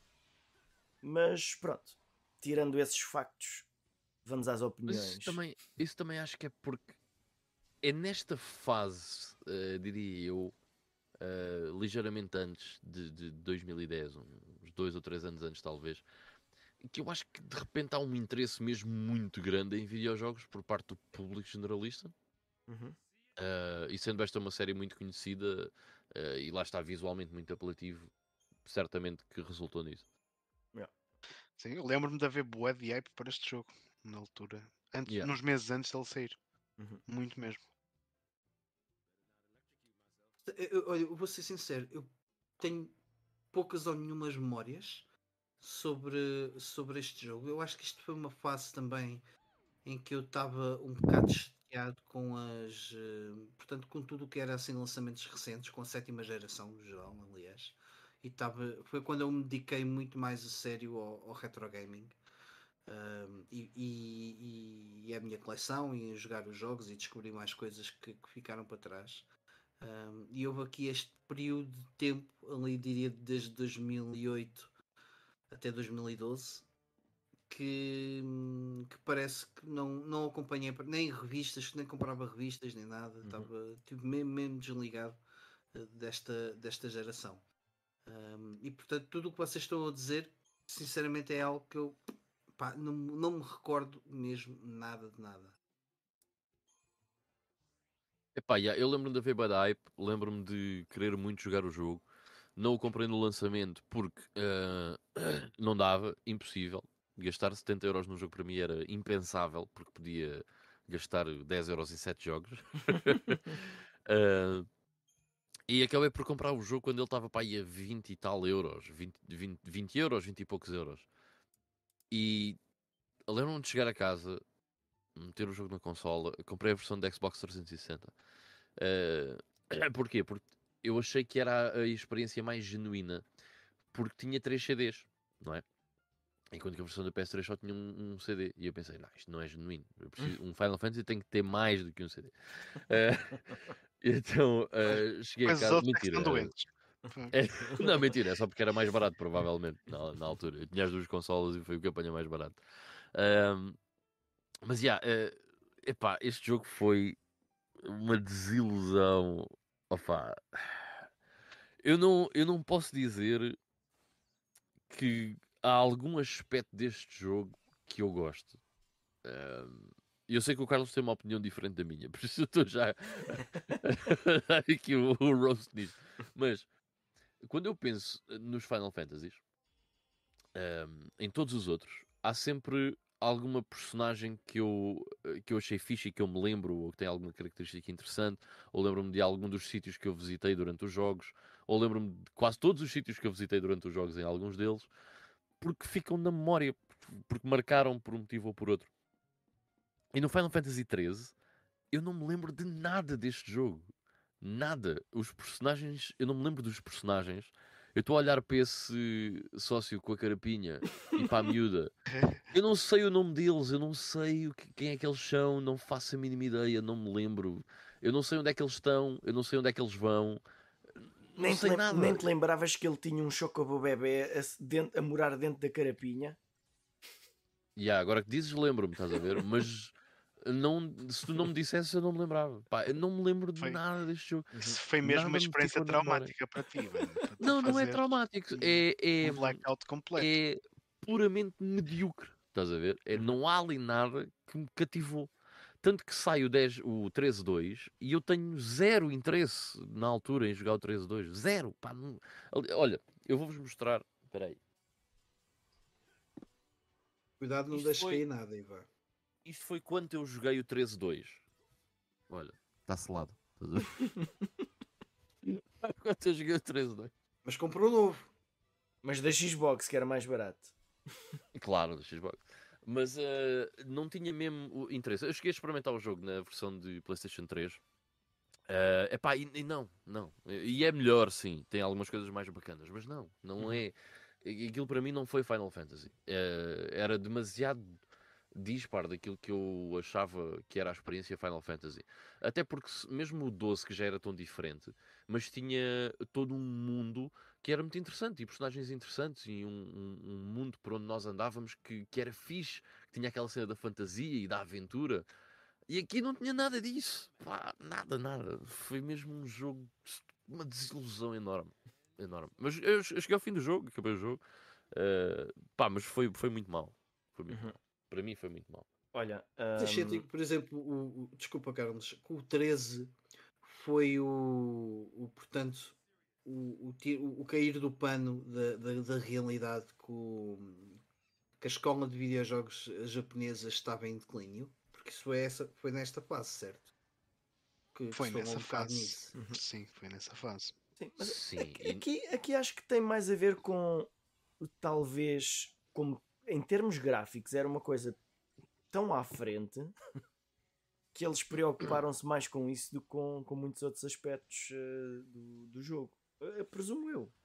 Portanto, eh, porque na altura foi quando o- os tempos de desenvolvimento começaram a aumentar muito. No entanto, alguns jogos continuavam a ter o mesmo tempo de produção como se fossem jogos da geração anterior. E este talvez tenha sido um desses casos do género. Pá, olha, hum, conseguimos fazer isto bonito, mas eh, algumas das ideias que nós tivemos para tornar isto mais interessante vão ter que ficar um bocado aqui na gaveta. Já agora, deixa-me só acrescentar o facto que eu acho absolutamente ridículo nós podermos passar 95% deste jogo só a carregar no X. Podes literalmente passar o jogo quase inteiro a carregar no X e a vencer tudo o que é batalhas. Como- Onde é que está a estratégia? Nós daqui a nada já vamos falar de estratégia, porque eu e o Carlos vamos ter que falar de Fire Emblem Engage, mas onde é que está aqui a estratégia? Não há, meu. Não há. Epá, Era- não, não me lembro, não me lembro de ser assim tão. carregar só no X. Mas. Vá. Alguns, Epá, eu, eu posso ir alguns, buscar dos, o comando alguns dos meu comando desafios do Xbox jogo. 360 está sem o A, porque eu já Final Fantasy 13, eu só carreguei no A. Ah, então não, era, então não era no X. Era no A. Tens, Era tens no uma A. variedade. Ah, Tens uma variedade, afinal. Não, mas eh, alguns desafios eh, implicava tu dominares o combate. E para dominares o combate, não podia ser só no naquele botão A. Portanto, Sim, havia- sim, sim. Não, e, e quando chegavas aos bosses, pá, pronto, tinha que haver ali pelo menos algum cuidado. Mas a maior parte das coisas era A Sim, para a frente e vamos embora. É possível. Uh, por falar em vá para a frente, um, uma das características principais deste jogo e uma das mais faladas é que, um, portanto, é um Final Fantasy de corredores. Corredores porquê? Uh, porque hum, grande parte do jogo é limitar-te a seguir o caminho, portanto, não tens alternativas, é seguires o corredor. Eh, Eu tenho aqui só dois mapazinhos de exemplo, Mas repara uma coisa, dois o níveis. Final Fantasy X também não é assim Yeah. tão diferente disso, estás a ver? É, Mas primeiro, há um propósito É para isso ser assim. Estás a ver? Porque no fundo é a peregrinação da Yuna, Sim. ok? E é o caminho que ela faz. Uhum. e depois os cenários são um bocadinho mais expansivos, não é bem um corredor. Mas Há cenários depois, sim, para explorar. não depois eh, há lá uma altura que consegues ir de nave e, e ir saltitando. Certo, certo, certo. Este Mas no aqui Final é- Fantasy XIII, um no fim, também tens ali alguma É liberdade. isso. Só no Só fim que a cena é. que muita gente não chegou lá. Certo, certo. Mas a cena é quanto interessante é o mundo do Final Fantasy X e o quanto desinteressante é o, é o do Final Fantasy XIII. Uhum. Estás a ver? Porque o mundo do Final Fantasy X está muito bem construído. a- a- a- toda a cena de, de como é que o mundo funciona, certo? Ah, e do aspecto do, do mundo, da arte do, do mundo. Toda essa parte, quer artística, quer do lore e não sei o que, está espetacular no Final Fantasy X. E no 13 é uma nulidade. Pá, é, o- é mesmo mau. Pronto, mau. Pois hum, eu tenho alguns aspectos positivos a, a dizer sobre o 13 e, e a verdade é que é um jogo hum, ainda assim que me deixou um bocado traumatizado uh, uma vez que eu, uh, por algum motivo estranho, decidi que ia platinar o jogo. Hum, Mas isso a culpa já é tua. péssima ideia. Não, péssima ideia, mas há aquele momento em que tu pensas assim: eu já investi tanto tempo nisto, reis partam se eu não faço este último troféu. E tipo, é chato, é chato. Ah, mas ah, pá, é assim: ah, o, o que é que o jogo tem de bom, além de, pá, dos gráficos? O sistema de combate, na verdade, era interessante. Só que se calhar pecava, como o, Ivan estava a dizer, que não era super desafiante. E então nós não precisávamos de dominar. Precisávamos simplesmente de ir lutando, como se, como se houvesse ali uma série de mecânicas que não existiam, que implicava tornar os inimigos mais fracos para depois conseguirmos hum, tirar-lhe vida de uma forma mais eficiente.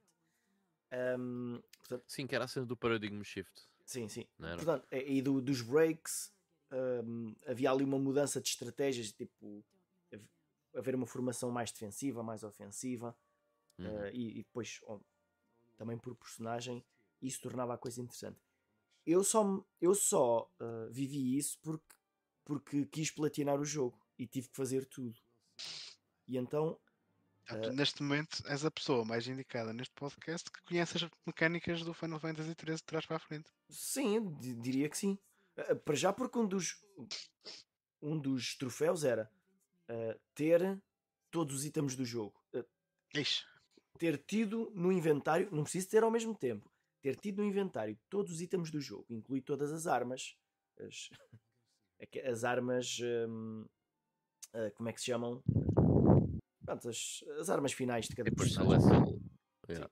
E para fazer aquilo precisava de tipo, fazer mil e uma coisas. E, e eu cheguei a ter uma lista dos objetos, dos objetos todos do jogo, e lá com um X para marcar o que é que eu já tinha tido. E, e alguns eram de memória. E um daqueles que eu pus um X porque a minha memória dizia que sim, afinal era um não. E quando eu chego ao fim da lista, tudo marcado e aquela, tem o troféu, não há. E tentar apanhar os, os, os objetos todos de novo. Mas pronto outra vez, Jesus. a, a cena do jogo que não é um corredor, que é mesmo antes do, do final do jogo, é uma zona, hum, uma zona aberta. Portanto, aqui já funciona como mundo aberto, em que, em que aí já há missões secundárias, coisas, coisa que praticamente não existe durante o jogo inteiro. Uh, não existem desafios extra para fazer, não existem bosses extra para derrotar, exceto nessa área. Mas quando o pessoal chegava a essa área, imagina que chegas lá e o final do jogo está ali 100 metros à frente. Então vais explorar aquilo ou vais para o fim. E, e certamente que houve muita gente que não perdeu ali muito Adivinha o que é que eu fiz? Foste em frente. Yeah, M- Mas, eu, eu, ainda andei lá a explorar um bocado. Sim. Ahm, e epá, só que não, não me puxou. Pronto, acabei por lembras-te ir aquele- lembras-te que havia lá uns monstros gigantes que tu não tinhas qualquer hipótese Sim. de os derrotar. Sim, pois, sim. eh, yeah. aquilo nós tínhamos de evoluir a um certo nível em que nós conseguíamos derrotá-los. Ah, e no início aquilo parece impossível. E então, Yeah. ao dominar as várias, ah, as várias mecânicas de combate, ah, o que parecia impossível torna-se possível. E de uma forma interessante. E então aquilo tem lá uma série de desafios, incluindo esses monstros, ah, a série de desafios de, de, de bosses uh, para, para derrotar uh, assim de uma forma mais ou menos sequencial. Ah, e isso tornou até o jogo interessante. A banda sonora do jogo também ah, acho que é bastante boa, na minha opinião, mas isso também yeah. é, é, é, é, comum no, noutros Final Fantasies. Lá está, o aspecto audiovisual, ninguém, acho que ninguém, nunca ouvi ninguém falar mal dele. Ah, sim, sim, é? sim. O aspecto da apresentação uh, do jogo. Sim, sim, sim. Só aponto uma coisa, que é este jogo, e agora estamos aqui a olhar para, para as imagens, uh, e quem estiver aqui a ver connosco uh, no, no YouTube vai estar a, a, ver as imagens, que é, tem muito aquele aspecto de sétima geração, aqueles castanhos, cinzentos, cores pastéis, não é? tem muito aquele aspecto de sétima geração, que não é, um, uhum. não é algo positivo, mas, mas tecnicamente o jogo era muito bonito, sim, uhum. sem dúvida. Pá, e, e, eu... Diz, diz, diz, força, força. É só perguntar, relativamente a, a, a, lá está, pontos altos de Final Fantasy são uh, mecânicas de combate, RPG e história. Uhum. Em, em, nada disso, Ivan, a história é bem achaste... podre. Eu já não me lembro bem o que, é que era a história, mas lembro-me de achar super fatela, super podre. Lembras-te o que é que era, Carlos? Eu já não me lembro. Olha, a, a história envolve os Leci e os Falsi. Os Leci e os Falsi, pois é. Só que eu tenho yeah. a ideia, quando eu estava a jogar, aquilo não era explicado. Tipo, tipo eles falavam daquilo como não, se fossem palavras no... que a gente se conhece. E já ficava bem no ar. Yeah. lá, olha, é, é, uma cena mesmo a Kojima. Sim, só que ali é com palavras que nós nem sequer conhecemos, não é? Tipo, ah, os Leci. Mas o Kojima eventualmente explica-te. Eventualmente. Mas até lá andas meio jogo a ouvir mesmos, as mesmas expressões. Eu, eu, eu, não me lembro como é que eu uh, entendi, mas talvez por ter que fazer Mentira. mais coisas. Leste o manual? Leste o manual? Jogos de... Se calhar. Se calhar. Os jogos do Kojima, uh, expli... aliás, Metal Gear Solid especificamente, ele, as coisas são todas explicadas nos códex. Vocês têm é que ouvir o que é que se fala nos códex. Está bem, mas no Death Stranding não é bem assim, por exemplo. Pá, mas a, a, a história. Eram relativamente explicadas. Pronto, mas a, a, história é, é algo estranha, mas eu não diria que é, que é mau, porque a forma como aquilo depois se desenrola, uh, eu até acho que acaba de uma forma interessante. Agora, convém é perceber o que é que se teve para ali a passar. Não é? Pois eu acho que foi um bocado isso que é. Eu Ficas não assim, percebi mas, tipo, mas o que é que se estava a passar. É que não percebi o mundo, não percebi sim, os sim, personagens, sim. as motivações, não, não percebi. Pronto, fiquei bem à toa. Lembro-me Aquilo... de chegar ao fim do jogo e ainda, ainda estar à toa com o que é que se estava eu, eu vou, Eu vou-vos dizer só de cabeça. Um, portanto, existe, existia uma espécie de um, de um planeta que era um, tipo um planeta-cidade, uma coisa assim, chamado Cocoon, ou uma coisa assim do género. E depois havia uma área maior uh, que se chamava outra coisa qualquer e que aparentemente quem tinha contacto com, esse, com essa terra, com, com os animais que lá viviam, tipo, ficava contaminado. Não ficava contaminado, mas diziam, ah, tipo, agora estás. Eh, não era amaldiçoado, mas pronto, era assim uma cena do género. e depois andava um bocado à volta disso. Um, e depois, eh, na verdade, se me perguntares o que é que é um falsi, na verdade já não me lembro. Já não me lembro. O que é que é um si? Acho que era essa. Acho que era essa tal. Uh, um, havia uma marca que aparecia nessas pessoas que entravam em contato com esse mundo. Uh, e depois eles tinham um, um, objetivo qualquer e quando eles cumprissem esse objetivo cristalizavam e morriam. Era uma coisa assim género. Mas uh, só, só. Já nem digo. Já nem vos digo só jogando para saberem. Eh, porque jogar só se calhar não é o suficiente. E não havia umas gems quaisquer que eles andavam sempre com eles e que era bem importante para a história. Mas aquilo não fazia sentido nenhum. Uh, sim, sim, sim. Tipo, que, havia tipo, várias cores ou vários poderes yeah. ou assim do género. Bah, já, já não me lembro de muitos pormenores. Mas, uh, mas um, ainda assim se, se, percebermos o mundo e o lore da coisa, eh, isto é. A história acaba por ser interessante, mas, mas não, não, é fácil. Uh, só que quando formos falar no Final Fantasy XV, não te esqueças disso que estás a dizer agora, porque é uhum. é importante para, falar do Final Fantasy XV. Yeah. Uh, Deixa-me só meter aqui o, o, uns comentários. O, o Daniel estava a dizer que o Final Fantasy III é o pior RPG de sempre. Mentira, meu, há um pior. A gente já lá vai. Uh, E eu só bastava dizer que a Lightning era a imagem de fundo do meu PC e do trabalho desde que foi apresentada até sair o jogo. Depois deixou de ser. Porque é que, se. Não, mas, Porque é que terá sido? Mas isso quer dizer que a personagem, uh, o desenho é interessante. É. Uh, é. Mas vocês são bem machistas, era só porque era mulher. Não estou a dizer, era não. fixe. Em quantos Final Fantasy que é que há um personagem principal mulher? Acho que só no 6, salvo erro. Certo? E ah. mesmo assim é discutível. É pois, é muito discutível. Começas a jogar com ela. Personagens... Pá, começas a jogar com ela. Está bem. Certo. E a história anda também. Então, então o personagem principal do novo é o, bem, é o Vivi. Também, está bem. o Daniel também estava a dizer que o gráfico e, e a música eram excelentes, uh, o resto era lixo. Epá, no fundo, para mim, é, é um bocado isso. Que, que se eu tivesse Exato, que a questão da, da apresentação que eu estava a uhum. falar. A apresentação, top. O resto, para mim, pá, lixo. Eu, eu não, nunca tentarei uh, dizer a ninguém sobre este jogo, ah, pá, mas devia experimentar. Força nisso, dá-lhe uma oportunidade. se quiser, se vos apetecer, deem. Mas. Uh, ah, não é nenhuma eu, experiência extraordinária. Que vou, que vou jogar. Este ano tenho o, o 10-2 na lista, na calha. Uhum. Por acaso este ano estou bué atrasado no meu. Bem, mas enfim, isso é outra conversa.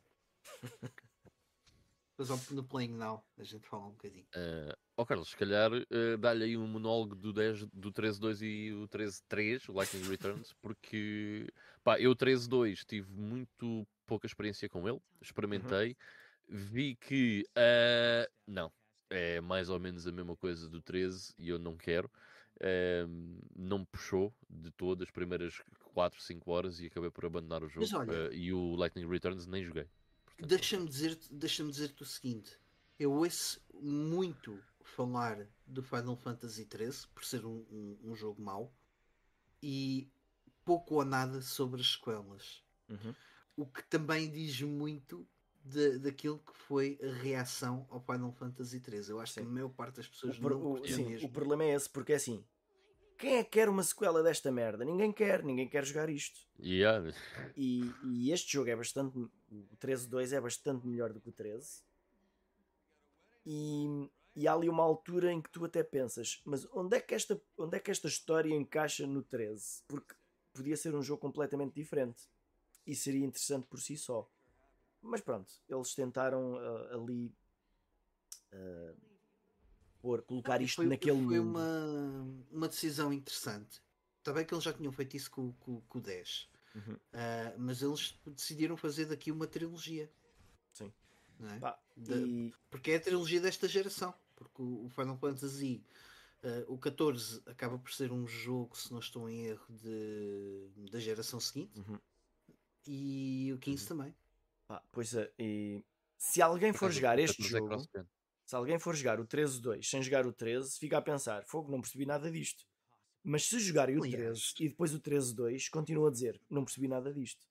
Não foi durante este período é que a Square foi. Não, é, não foi comprada, foi. Ou seja, a Square é que comprou uma data de, de, de coisas de, de, outros estúdios uh, ocidentais e teve uma aposta foi, foi, Sim, foi na ocidentalização da, uhum. Square.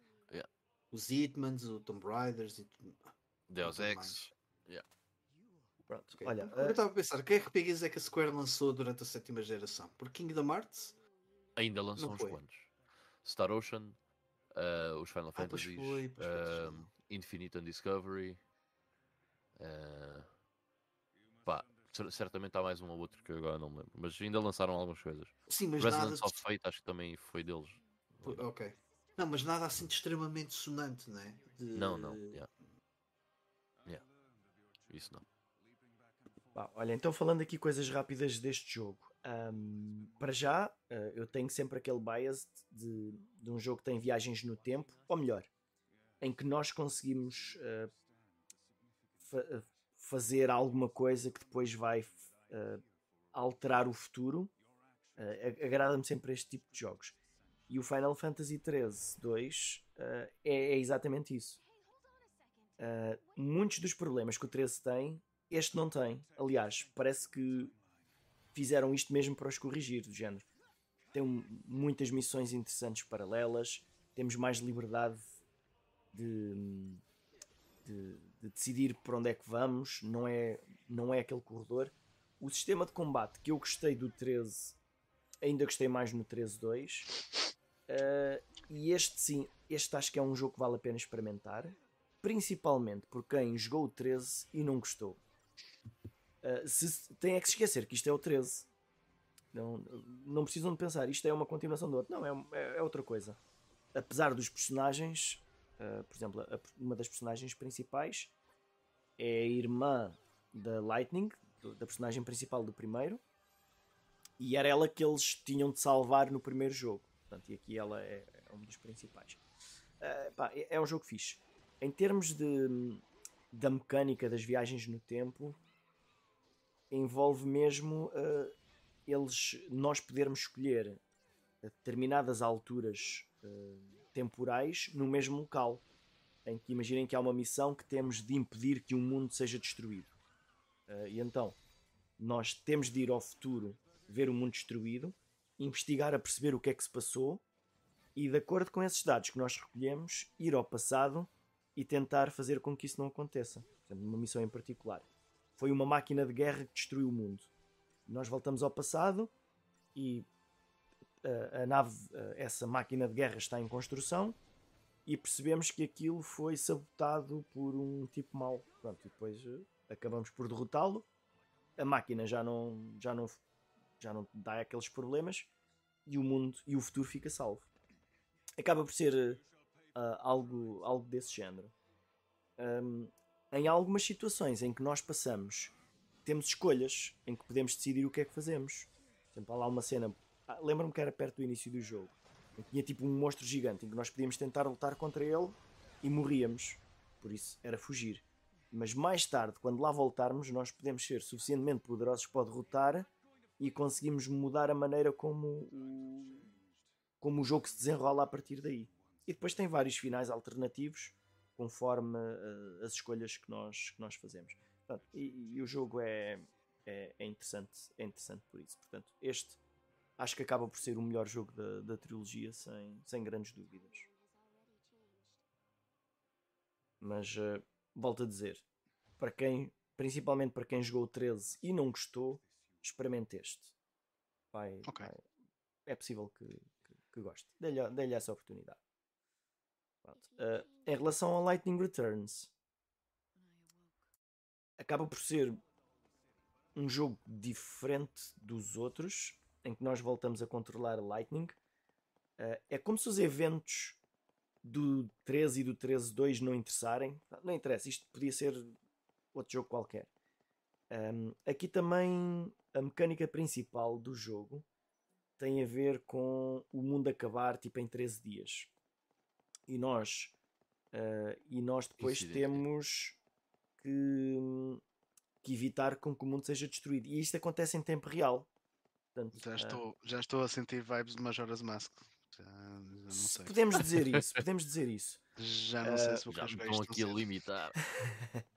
e então, uh, e depois há eventos que acontecem em determinadas horas, em determinados dias, e nós temos de, de gerir o que é que fazemos naquele período de tempo, uh, com quem falar, o que fazer, uh, e, e, eventualmente o, o, tempo pode acabar e é game over, uh, e nós podemos.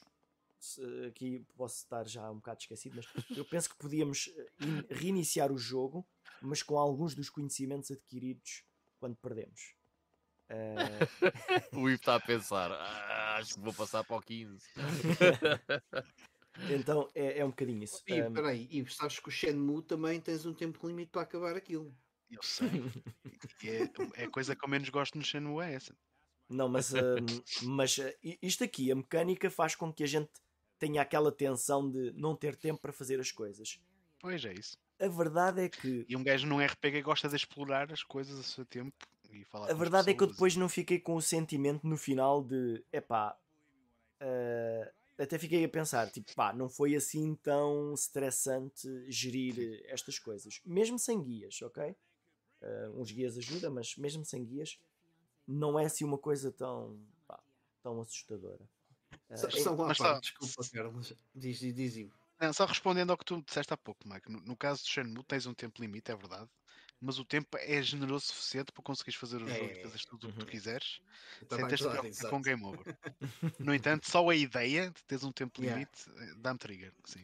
Eu, vou- eu vou dizer um jogo. me o Fallout 1 isso. que o Ivan jogou há pouco tempo também tinha um tempo limite para o terminar. Yeah, yeah. Uhum. Eu vou dizer um jogo que me fez isso e na altura falei com o Ivan ah, e que fiquei bué triggered, ainda para mais porque eu percebi que de facto o tempo era mesmo limite após 10 horas de jogo, que foi o Persona 5. o Persona 5 também tens ali, ou seja, tu tens que ter eh, cuidado com o que tu fazes e como é que yeah, geres o teu tempo em jogo. E eu na altura fiquei. Aliás, foi, é foi a, a primeira dungeon foi a, a mais difícil de todas para mim por causa disso, porque eu deixei-me estar, né? fui explorando as coisas como eu gosto de fazer e de repente, ah, afinal tinha que e não dá, e agora? Foi giro, mas pronto. Uhum. Opa, continua. Pá, olha, só para acabar, portanto, isto é um. Isto já é um jogo mais action RPG. Este sim. um, em que controlamos apenas ali a, a Lightning e depois podemos é alterar o bah, a roupa que ela usa que tem habilidades diferentes. Era, era uma cena assim do género. Ah, um, acho que eu gostei mais deste do que do 13, um, mas não gostei tanto como do 13-2. Pá, é, é uma experiência de jogo diferente interessante, mas eh, compreendo que não, que não seja para todos. E este jogo aqui deve ter sido muito pouco jogado pela, pela maior parte da malta que jogou ao Final Fantasy XIII. Uma coisa, o, o título da capa do jogo, eh, porque nem, nem sequer estou a visualizar a capa do jogo deste, é Final Fantasy Lightning Returns ou Final Fantasy Ah. 13 Nenhum nem outro. 3? Acho que é Não. Lightning Returns, Final Só Fantasy Final Lightning. Fan- é Lightning Returns Final Fantasy XIII. Ok, isto, isso é quase considerado como uma espécie, é tipo o, o Dirge of Cerberus, né? Sim, mas se bem Da que PS2. se bem que isto aqui é, é, é, é uma sequela direta dos outros dos acontecimentos. Ou seja, é uma parte 3 Sim. do, do próprio Final Fantasy 13. Não, Sim, não, se pode, sim. não se pode ignorar isso. porque eh, é- apesar de parecer que não há nenhuma ligação, a verdade é que eh, é a continuação. Mas depois, no fim do jogo começar, eh, não aparecem personagens que já conhecemos. Fi- Ficamos a pensar, mas porque é que estes tipos estão aqui? Isto passa-se 500 anos no futuro. Ah, então porque é que eles ainda lá estão? Coisas. São todos elfos. Mas é. é pá, pá, é interessante, é interessante. Eu, eu gostei do jogo. Tenho pena de já ter acabado há muito tempo e não ter tido a oportunidade de gravar a minha opinião sobre o jogo para me ouvir a mim próprio dizer, ouvir o que é que eu, o que é que achei do jogo na altura. Então, sendo assim, diga uma coisa: querem ir ao 15 e depois vamos ao 14 ou querem ir eh, ao, ao 14? Porque o 14, para todos os efeitos, é um jogo corrente. É o, Deixem-me- mai, é o mais recente. Sim, É. Eu posso É. despachar o 14. Sim, eu, Uh, força, Ivo. eu também tenho algo muito rápido para dizer do 14. Aliás, que é um live service. Eh, e o Final Fantasy XIV, que teve um lançamento bem atribulado. O Final Fantasy XIV, que saiu na altura em que saiu, é um jogo que já não pode ser jogado. Uhum. Yeah. Pensem nisso. Até aqueles, yeah. aquelas, aquelas caixinhas de Final Fantasy XIV todas bonitas que o pessoal comprava na PS3 e não sei o quê, esqueçam, esqueçam isso que está só a ocupar espaço na vossa prateleira. PS3, mas uh, uh, uh, foi um jogo de PS3 ainda? O Final Fantasy 14? Era cross-gen, yeah. Ah, Uhum. ok. Mas o, o atual é um, já não é o mesmo jogo. Ah, Já não é o mesmo jogo. pena. É pena porque na PS3 eh, havia a remota possibilidade de poder jogar gratuitamente online, né? Pois. Sim. Yeah. Ah, bem, mas eu, eu, eu joguei o, o Final Fantasy XIV. Aliás, eu comprei a edição de colecionador perto do, da data de lançamento. O do Realm Reborn, não a versão original. Ou seja, quando saiu para PS4. Ahm, A versão vanilla, que é o que se costuma dizer, né? Não, a Vanilla seria a versão original, aquela muito mazinha. Ah, ok. Eu já- então já foi bem posterior. Tu tu, que, Uhum. que tu compraste. O original sai em 2011, acho eu, se não estou em erro. eh, e depois o Realm Reborn é de 2013. Ai, something like that. 2011, a sério, meu. Yeah, yeah, yeah. Acho que sim, peraí. Pô, Eu vou confirmar. não é possível, não é possível. porque o jogo saiu mesmo na geração da, da PS3. Ok, ok, não, não tinha mesmo noção disso. Tinha... Pensava que era 2010. 2014. Sai em Ai. 2010. Então, mas calma lá, o, o 13 não é 2010 que o Carlos tinha dito? Ou dois... ou- Agora estou a fazer confusão. O Não, o 13 é 13 de não é de 2000 e- 2010. Ah, se- acho que é de 2010. ah, tinha essa ideia. É? Hum, Sim, Ok. já que ver a caixa. Não, 2009. O 13. Pá, Tem, tem, tem que ser, eh, todo tem que ser depois do. Não é? Que senão não fazia sentido nenhum. Mas. Ok. Não, Ah. não tinha, Desde não quando tinha é que estas ideia. coisas precisam de fazer sentido? Mas pronto, ele é, sai então em 2010 e depois sai uma versão que é o A Realm Reborn, ehm, três anos depois, portanto em 2013, eh, e depois é lançado para, para a PlayStation 4 e por aí fora. ehm, e essa versão eh, já era um jogo muito melhor, com muitas melhorias em relação ao Final Fantasy XIV original. A- aliás, o nome A Realm Reborn não é, não é à toa. E hum, eu nessa altura comprei. Hum, eu joguei durante o primeiro mês, que era o mês que vinha grátis, não é? Com, com a edição. Eh, eu gostei muito do Final Fantasy XIV, daquilo que joguei. Achei muito fixe. Eh, gostei muito do mundo, eh, do, do aspecto do, do mundo. Acho que estava muito a porrer. Mas acabou o mês e eu pagar para jogar, não. E, Eh, talvez imensos servidor pirata, jogar um- se houver. E, sim, sim, e as fees do 14 é entre 13 a 15 euros mensais, dependendo. Mensais quer dizer, Yeah, dependendo é- de quantas, quantos meses é que pagas em, em avanço e por aí fora. Sa- Sabes o que é Yeah. que é esta, esta coisa de pagar as mensalidades? Ainda hoje estava a falar, eu estava a falar com, com a Ana sobre isso. Eu, por exemplo, não tenho o, o Spotify Premium e é uma coisa que eu até acho que ia, ia usufruir bastante porque é mais uma mensalidade. Yeah, é mais uma paga. cena. yeah. A net paga, eh, por acaso aqui em casa é só a net e a Netflix assim, em termos de, de- de mensalidades. Mas depois se quiser o- o Spotify, é mais o Spotify. Se quisesse o YouTube Premium, era mais o YouTube Premium. Se quisesse o Disney Plus, era mais o Disney Plus. Se quisesse o PlayStation Plus, também era mais o PlayStation. Epá, chega a um ponto em que metade do orçamento eh, é só para pagar eh, serviços Entretenimento. aliás, e se, e se hoje em dia nós formos a ver, eu acho que nunca se pagou tanto em entretenimento, eh, ou seja, cada família eh, por mês, como se paga agora. Uhum. Isso Yeah. de certeza absoluta. Pá, mas Siga o meu exemplo, eu não pago nada. Portanto, nada. Tudo em Recuso. PC. Pá, mas, eh, mas eh, mesmo pagando, é possível nós gerirmos as coisas de pensando, eu não preciso ter Netflix e Disney Plus em simultâneo. Portanto, é...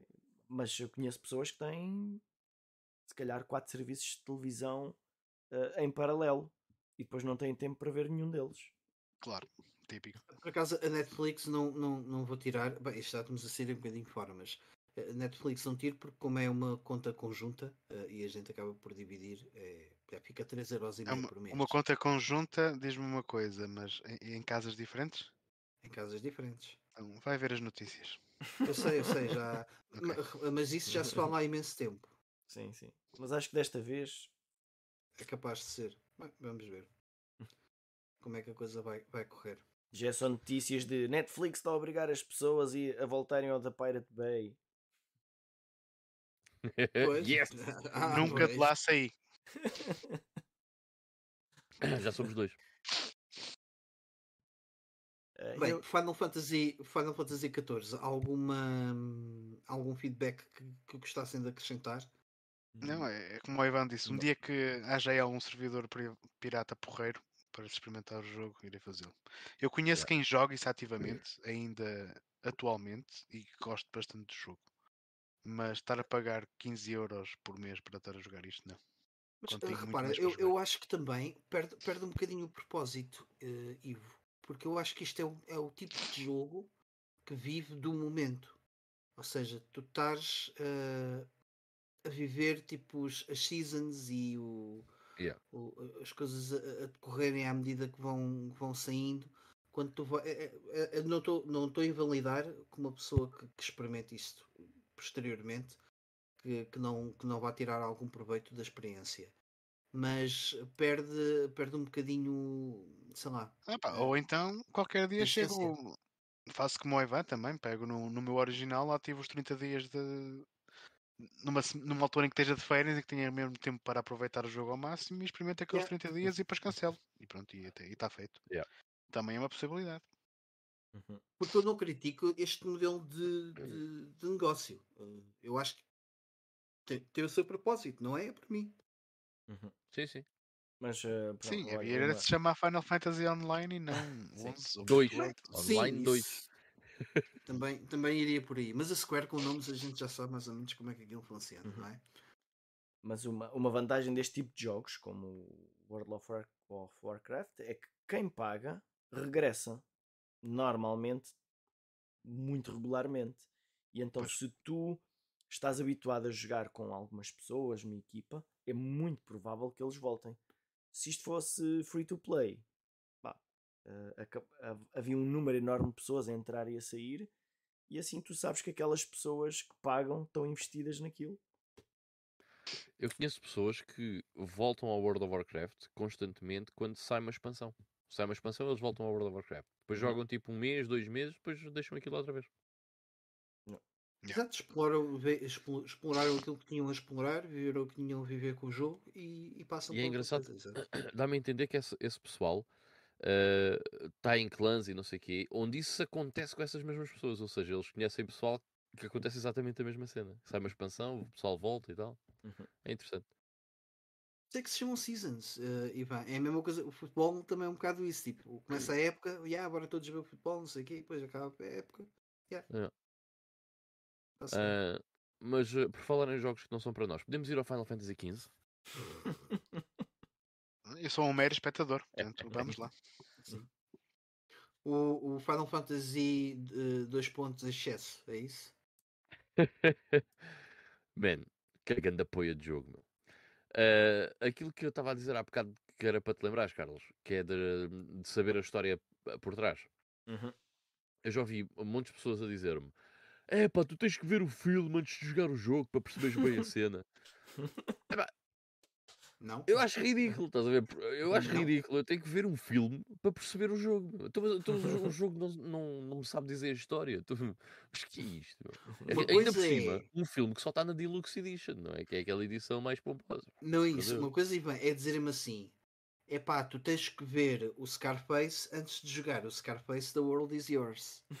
Mas a questão é, o jogo Scarface The World Is Yours é baseado no filme. Certo? Uhum. Certo, mas isso é diferente. Ah, aqui é quase como o jogo é uma continuação, é uma sequela ao filme. What? Ah, eh, eh, eu à parte vejam Scarface se nunca viram. É um grande filme. Uh, e esse filme não está incluído nas edições normais. Não, esse filme só está incluído no. Acho que é Deluxe Edition, que é uma caixa uh, Steelbook azul. Eu lembro. Mas, exato, man, é ridículo. Porque também é assim, está, eu lembro-me de começar também está a no da, Também está no da Pirate Bay. Pois é isso, quem usa da é Pirate Bay não tem direito a, a queixar-se sobre isso, ao vivo. É, só, é só para aplaudir mais uma decisão inteligente da Square Enix. Ah, isso sem dúvida. Isto para dizer o quê? Eu comprei o jogo no lançamento, comecei a jogar o jogo e eu não estou a perceber nada do que é que se está a passar. Zé. E enquanto joguei, que também não foi muito, diga-se de passagem, porque eu acho que passado 3 dias vendi o jogo. Uh, ah pá, não percebi nada do que é que estava a passar. Zero. Não, não percebo quem é que são os personagens. O jogo está a assumir que eu percebo uma data de coisas. ok? Eu, não, eu não sei nada do que é que está a passar. Uh, como estão a ver, uh, se estiverem a ver aqui em vídeo pelas imagens, o combate é espetacular, 100% por turnos, muito com muita estratégia envolvida. e os personagens uh, são muito únicos, uh, nada genéricos, não parecem nada uh, japoneses emos de 2012, nada, nada. eu estava aqui a ver o, o personagem principal, assim de repente parece-me o Sasuke do Naruto. E é o personagem principal que tem ar de emo chama-se Noctis. Foda-se, what? Ridículo. Não, não é Eh, verdade, ó Carlos? Estou a dizer alguma mentira? Não, Assim, não, não. parece É, que só se quer. parece, parece. É o cabelo. É, Tem cabelo preto e está assim despenteado para trás, tipo espetado. Sim. Estou à espera que ele use o Sharingan, mas nunca mais. E depois outra coisa fantástica é, se vocês olharem eh, para o mundo do Final Fantasy XV, isto podia ser GTA. É a coisa mais genérica de. de- é, é, pá, é mundo. Sei lá, não tem Tem- nada de Tem especial. carro, tem carro, tem carro, e e- tem carro e tudo. Tem carro e Eu- tudo, exatamente. Quem te ouve falar parece que GTA é um mau jogo. Não, não é isso que eu quero dizer. O que eu quero dizer é que o mundo do GTA é um mundo que representa a realidade, né? que não tem nada de fantasia.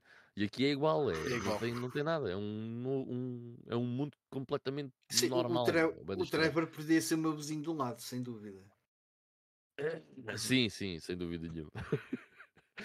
Mas eh, o mundo era, é, é horrível, é da blend. E eu às tantas chego. Eu, eu quando desisti do Final Fantasy XV foi, eu cheguei a um sítio eh, que parecia tipo uma estância balnear, onde as pessoas do, do- deste mundo eh, da treta iam lá passar férias, não sei o quê. Tinha assim um- uma cena bué da louca com uma praia.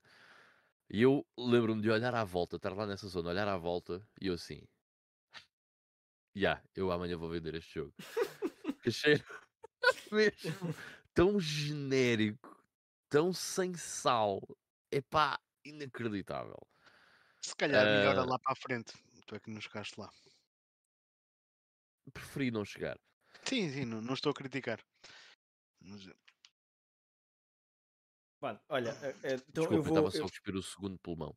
eu, eu, vou- eu vou aproveitar para interromper aqui o, o, monólogo, o monólogo do Ivan para dizer que pá, ele está. hum, não é assim tão mau, vá. Não, não, É. fujam, não fujam deste jogo. Mas tu gostaste do 13. ok, point taken. You're very forgiving. É sim, sim. Não, não, não. eh, Este aqui, na verdade, hum, eu não tenho nenhuma relação especial com este jogo, mas eu consigo perceber que há muitas pessoas que vão gostar eh, deste jogo hum, por não ser um Final Fantasy típico. Eh, portanto, e acho que é, é, é mais por aí. Acaba por ser um mundo que, na verdade, há muito sítio para ir e muitas coisas alternativas para fazer. Um, que pode não interessar a muita gente. uh, em termos de história, eu, eu vi o filme, mas depois não me senti assim tão perdido como o Ivan. Se, se calhar porque o Ivan precisa de que a história tenha um propósito para ele avançar. E eu parto sempre do princípio que o propósito vem, uh, há de surgir mais tarde. Então eu vou jogando simplesmente o jogo, não vou jogando a É, história. Um comentário, eh, e até te dou alguma razão, mas a cena é: eh, a história, a história pode não ser interessante, mas se o resto for interessante, eu vou continuar. Uhum, Sim, sim, claro. Mas eu no Final Fantasy XV juro que não achei nenhuma ah, nada para me agarrar, eh, que me agarrasse a continuar eh, aquela aventura, estás a ver? Uhum. Porque tudo aquilo para mim eh, não fazia sentido, tudo aquilo era, era, era errado, estás a ver? O Ivan, no fundo, tinha inveja do penteado desta malta. Eu gostava de ter Sem dúvida nenhuma. cabelos. Aliás, não tenho inveja do penteado, mas gostava de ter a densidade cabelar eh, que, esta, que esta malta tem. Não, não, cabelar. Pá, mas é. Pronto, vejam isto como um Final Fantasy que tem várias. tem um mapa muito grande, não é? Com Se calhar é várias. melhor nem vê-lo como um Final Fantasy, né? Sim, tem pequeninas missões. Olha, agora estão aqui a ver um mapa e tipo, tipo mas isto é uma cena tipo Ubisoft e Assassin's Creed. Em termos de mapa, sim, podemos pensar assim. Ah, Mano, mas Eu gosto de action RPGs e vocês têm estado a falar mal destes jogos todos. O único que eu fiquei mesmo triggered para não jogar foi o Lightning Returns por causa dos tempos limites. Todos os outros, eu fiquei com vontade de experimentar e ia de lá chegar. Uhum. Mas ainda assim experimenta isso com o tempo limite. E se não gostares. Sim, não, eu vou- eu vou jogá-lo. Pá, este aqui, Não. como. Pá, é, e assim, em termos gráficos, pá, claro que é, é um, é um jogo excelente. E, e se vocês Repa- forem. Desculpem, reparem na vestimenta desse pescador. É um pescador. Como é que É um pescador. pode ser Final não, Fantasy? estás a opá, ver? não, não, não chamamos Final Cabe na Fantasy. ninguém, meu. Não, não chamamos Final Fantasy. Pensa, é o que eu vou fazer. Vou passar nisto, Olha, se calhar, o- como outra cena. Isto no contexto. Cara. Um dos problemas do Final Fantasy é que aparece lá um pescador e ele está vestido como um pescador. Claro! Sim. Vai, A tá bomba de gasolina. Está lá Lá uma gaja 10. vestida de gajo de bomba de gasolina. O é Sim, os, os gajos andam num carro, tem um descapotável, andam para ali para a frente e para trás e depois saem, saem, Só lhe saem falta do- ter o chapéu de John Deere, que até é parecido. Olha. eles depois saem do carro, tiram as espadas e matam bisontes. Ou lá o que aquilo é. Não. Não. Mas sim, Está tudo errado. Tudo errado neste jogo. o, o mundo é, é um mundo diferente. Pá, É erva, parece normal, meu. Que estranho. Sim, sim, sim, é um mundo normal. Né? Devia dar voltas, meu, e coisas assim. Árvores gigantes, não, não é isto. pá. Não, mas eu, eu, relativamente ao Final Fantasy XV, não, hum, da- daquilo que é a minha percepção, nunca ouvi falar assim muito, tirando o Ivan, nunca ouvi falar assim muito mal do jogo e aliás até Isto é muito bem Ah, cotado. é, não, e, Vocês e, estão a falar sério, e há público. E há público que, que gostou de facto deste, deste jogo. Não, e até tenho alguma curiosidade. O gajo até pode buscar, o gajo é que está 13. mal vestido para a ocasião. Pá, mas é- Mas isto é, sabes que a determinada altura eh, qualquer RPG tinha que ter um. Ou jogo japonês tinha que ter uma, Tinha, uma, tinha. uma vertente de pesca. Então. Olha, pá, mas olha, ainda assim, voltando ao Final Fantasy XIII, o Final Fantasy XIII foi um dos melhores RPGs do ano, se calhar o segundo melhor. O melhor foi o. Mas eh, quantos, quantos saíram nesse o ano? melhor, o melhor foi o Mass Effect 2. Lembro-me disso, curiosamente. Tipo, eu, então, mas isto é um RPG, pronto, aparentemente cont- contabilizaram assim. O jogo Ahm, tem 81 no Metacritic. Então é bom. E já teve mais 81 é- Quer, certeza. quer dizer, quer dizer que a maior parte das pessoas está errada. É só isso que quer dizer. Não quer dizer mais nada. Pá, mas aqui o, o- se, se não se incomodam de haver ahm, carros e pescadores com vestidos a pescador, portanto, é possível que possam gostar do jogo. Yep. E mecânicos na bomba de gasolina para arranjar o vosso carro, também, também há. Eu- a- agora aquilo, aquilo que importa, novamente, a mesma pergunta. Eh, Bem, em termos de mecânica já se falou aqui um bocadinho como é que é, que é um, ou seja, muito mais à base de, do- do- de um jogo de ação ahm, RPG, mas aquilo que é a história do jogo ahm, é, é também muito diferente, é uma coisa muito mundana. eh, Então o gajo ali atrás de galinhas. Tá um ali, não, Sim, é, mas, é uma eh, galinha ou um chocobo? É um chocobo gordo, acho. É uma assim galinha, meu. Então, meu. É um, é um Choco Baby. Um Choco Baby. É um choque ao Ok, chicken. E ali tens o Alfa Pendular. ok. Já, meu. Não, mas em Ah, termos a ver? Nada faz sentido. em termos de, de- de história da, da narrativa deste jogo é, é uma cena que já que se aproxima mais daquela magia de Final Fantasy aquela, aquela história mais épica ou, ou- porque isso sempre pareceu uma coisa Sim. que é tipo o dia a dia das pessoas da, Uma história épica no- numa estação de serviço, não me parece. Ah pá, é assim, mais ou menos. Não, não, não há. Não me recordo, posso estar enganado. Não me recordo de ser uma cena tipo de salvar o mundo, salvar o universo. Não, acho que é mais a cena da guerra entre as fações e do, ah, dos realms e não sei o quê. é. uma coisa mais política Sim. É, yeah, yeah. Opá, É mas, mais eh, tipo, a história é mais ao ah. estilo tipo Final Fantasy Tactics, vá. Eu, eu agora estava ali a ver o- os, os NPCs que andam ali, tipo um tipo de papilão, assim. Faz-me lembrar um bocado como aqueles jogos do Sonic que têm pessoas normais. Eu, tipo, eu pessoalmente não quero saber, quero lá saber se, se o Sonic está ao pé de pessoas normais. mas, mas há muita gente há muita Quer gente jogar. que quer saber sobre isso cara. Exato. E nesse caso em concreto querem saber ainda mais. Assim, uma das isso coisas é- mais infames é de pior, Sonic yeah. é quando, quando ele beija uma, uma, uma mulher uma mulher real E por que não? Ele tem direito.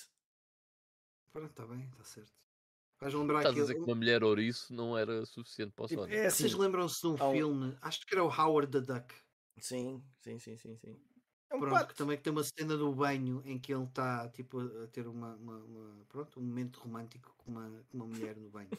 Mas pronto, é um bocado estranho, isso é, é um bocado creepy. é, sim. Pá, é, é que No caso do Sonic, tipo, vocês estão a ver um, um ouriço que fala e corre muito rápido, uh, mas o que está errado é, é, é, é, o resto do mundo. São as pessoas normais. Mas isto sem dúvida é um, é um, jogo que eu até, eu até vou com algum entusiasmo, ao contrário da trilogia do, do, do, do Final Fantasy XIII. Uhum. Ah, mas ainda assim, este, este, este é, mas este é melhor do que o 13. Que é, se este jogo se chamasse, uh, sei lá, Eternity Battle uh, Noctis, something like that, se calhar eu não tinha desgostado tanto do jogo. O problema aqui é, este jogo chama-se Final Fantasy, certo? E eu, quando o jogo sai, eu lembro-me que havia uma frase que se estava a usar muito que era este jogo é para os fãs antigos e os novos fãs, e o newcomers, ou whatever. E eu pensei, ok, se calhar a borrada que fizeram com o Final Fantasy XIII, que tinha sido a minha experiência uh, antes deste, certo? Uh, e duas ou três horas do 13-2, mas que tinha sido uma experiência negativa, e depois de repente sai este, que era suposto ser para os fãs antigos também, e depois eu deparo-me com, com aquelas primeiras 5 ou 6 horas uh, disto, epá, não não, não, não era nada daquilo que eu queria. E, e gastaste 70 euros. Jogo. E gastei 70 euros que eu comprei no lançamento. Uh, fiquei estupidamente desiludido com este jogo. Pá, muito, muito desiludido. E este jogo faz-me olhar para a série Final Fantasy daqui para a frente. E o 16 está incluído nisso, por muito bem que falem dos trailers e não sei o quê como um autêntico disregard por aquilo. É uma coisa medieval. Já é, Sim, mas eu não, eu não quero saber do jogo, man. é que tu não quero mesmo saber do jogo. e, e, se calhar até vai ser muito bom Sim. e ainda bem, e eu depois posso comprá-lo e jogá-lo e, vou, e se calhar vou gostar.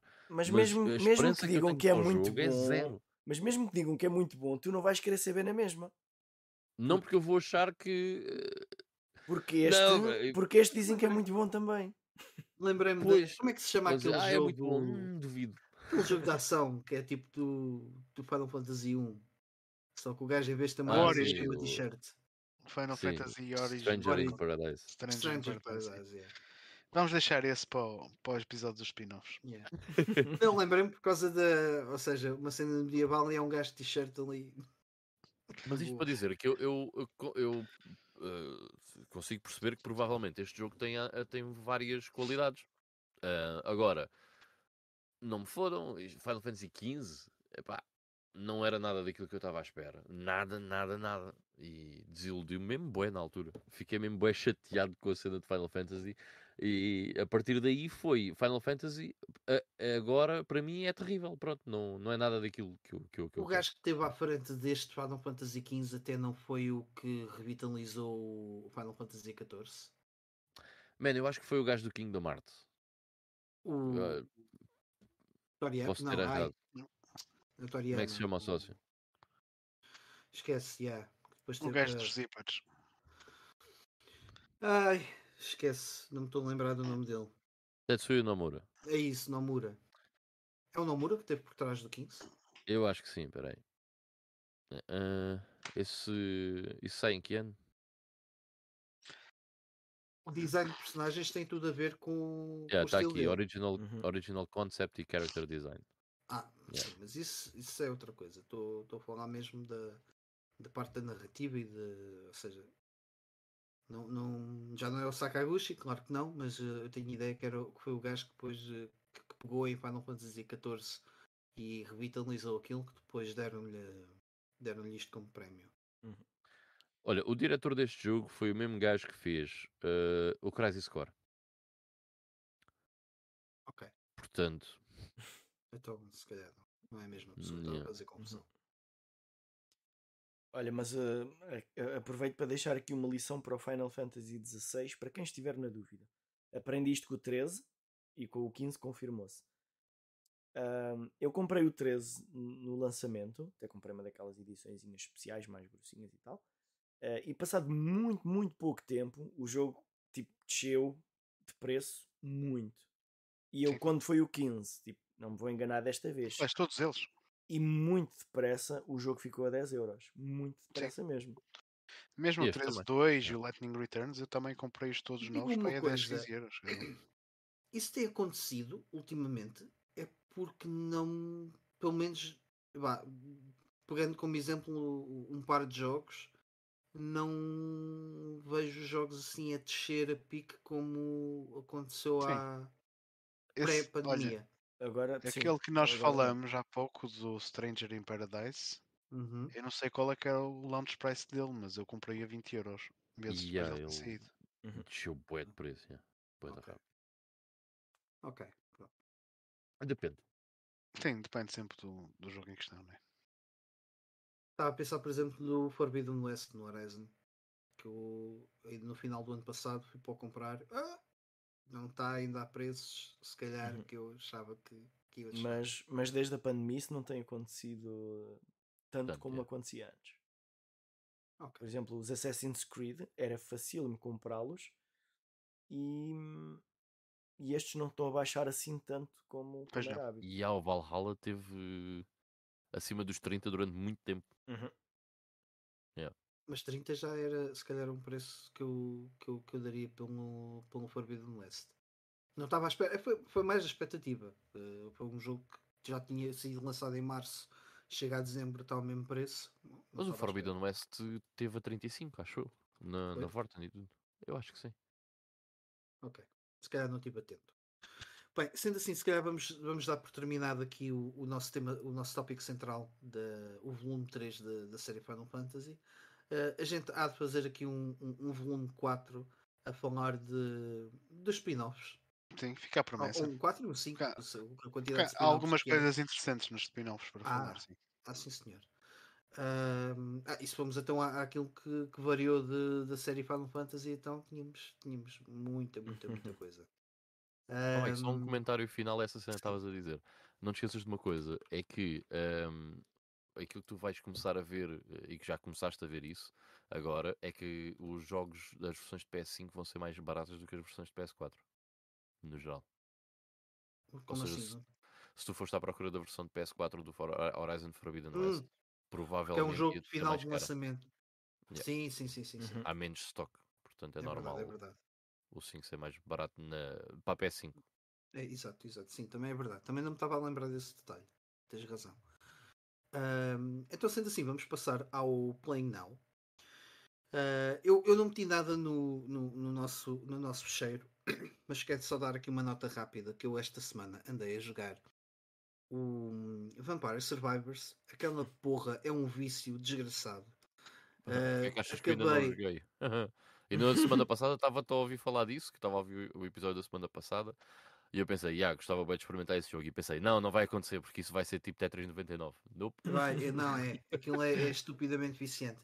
E acabei, portanto, eu joguei, eu joguei o gratuito através do site, só que a versão do site é, é, é mais limitada, ainda que tenha muita coisa para oferecer.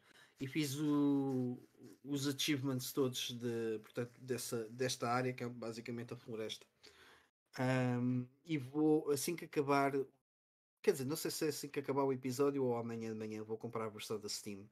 Ah, até um bocadinho como, como prémio eh, de terem feito eh, uma coisa muito engraçada. Joguei também a Mas versão. olha, comprar da, da Switch. A Switch Não. tem, isto é um jogo fixe para jogar portátil. Ah, hum, boa Yeah. ideia. Boa ideia. Ou má ideia, consoante o ponto de vista. Pois, exato. Que é que Não, é boa fazer? ideia. Peço desculpa, amigo, É- olha, não foi por mal. Não, não, é boa ideia, boa ideia. Sabes, sabes que eu saquei para o telemóvel Ahm, e no instante fiz uma coisa. Aliás, eu joguei só um bocadinho no telemóvel porque foi eh, com o touch, esquece, não, porque tu estás a usar o ecrã e tu chegas a um ponto em que tu precisas Precisas perceber ver. o que é que. Yeah, precisas mesmo ver tudo, tudo. Ahm, já vendo tudo às vezes é complicado. Ahm, então depois o que é que eu fiz? Eu, eu conectei a- o comando da PS4 à- ao telemóvel e, e cheguei e, passado 10 minutos pensei isto é só estúpido o que eu estou a fazer. Vou para o PC e, e jogo lá, não faz sentido nenhum. Mas de facto a versão do telemóvel já, já mostra uma, uma parte mais completa do, do jogo e, e em termos de recompensas e tudo mais acaba por ser um bocadinho diferente. Uh, já se aproxima talvez daquilo que, se- que é a versão mais completa do jogo. Uh, portanto, já, vou comprar, mas é sobretudo pela, pela recompensa, porque esta malta merece com, com aquilo que fez. Um, e, eu, e, e, sim, tu vais te viciar, bué, porque isto, em montes de momentos, faz-me lembrar um shooter, um shmup. Uh, pela, pela quantidade de coisas. Porque tu, os, o shmup, o que tu mais usas é o, os direcionais para te desviares das balas, para. Né? Tipo, tu, tu em muitos shooters já tens uma data de mecanismos automáticos que já estão em funcionamento sem tu carregares no botão de, de disparo. Ou mantens o dedo pressionado lá e não, não te chateias mais com isso. Sim, mas uh, ou seja, o que tu usas mais, o, o uh, portanto, a cena mais divertida dos shooters é está no, tá nos direcionais. Tu no desviares de, de, de, das, das balas e tudo mais, e, e, enfim. E depois tens a, a, parte das builds que tu vais fazendo uh, de forma automática. Uh, é fixe. Ivan, acho, uh, quando, quando puder, experimenta. Oh Mike, olha, o Miguel Cabana estava aqui a dizer que só saiu para Xbox, PC e telemóveis. E eu realmente não sei porquê, tinha ideia que tinha sido para Switch, mas não. Portanto, na, na, PlayStation Store não está, que eu procurei. Diz aqui Android, Xbox One, Xbox, iOS. Ah, honestamente, yeah. Deve ser uma questão de tempo. Só se for algum, algum, algum ah, eu... acordo contratual que eles tenham. Ou eles podem não gostar de ganhar dinheiro? Não, não, deve, deve ser um acordo contratual. Tenho muitas dúvidas, porque isso, o tipo de jogo que é seria muito difícil. Não, não, não é. Isso não se põe em cima da mesa. o, o tamanho deste estúdio não, não se andaram luxo de querer fazer dinheiro dessa forma. Ainda por cima deve ser um jogo muito fácil de converter de um lado para o outro. É. Repara, tu jogas isto num browser. Sim. Ok. Sim. Vais logo por aí. Mas pronto, é só isso para o meu, para o meu plane now. Vá. É uma, uma batutita. Uh, quem quer ir a seguir? Se calhar vai Olha, Carlos. Posso... É, então, então, então siga, siga, Carlos. É só, é só porque o Carlos e o Ivan, como tiveram a jogar o Fire Emblem Engage, se calhar dava, era porreiro. Então não é isso, acho que vai, vai, tu, vai tu. Então, então, olha, eu assim muito rapidamente uh, joguei o Sayuki World da, da Famicom, que é o quê? É mais um porte de um dos Wonder Boys.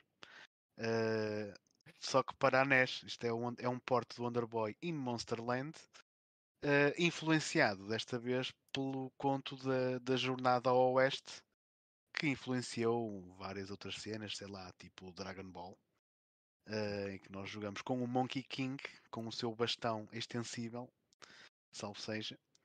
Uh, mas pronto, isto é um porte do Dragon, do Dragon Ball, do Wonder Boy in Monsterland, uh, que ainda é aquele jogo de plataformas uh, com origens em arcade, um, mas que já que tinha algumas coisas de action RPG na medida em que tu ganhavas dinheiro com os inimigos, depois ias Uh, conseguias encontrar lojas, algumas delas escondidas nos níveis, e podias comprar equipamento, ataques mágicos e por aí fora. Uh, a cena é que eles aqui trocaram as personagens todas por, por cenas do, do Journey to the West. Um, os, os, próprios gráficos em si dos níveis também foram modificados para serem mais parecidos com uh, cenas da, da, da China antiga.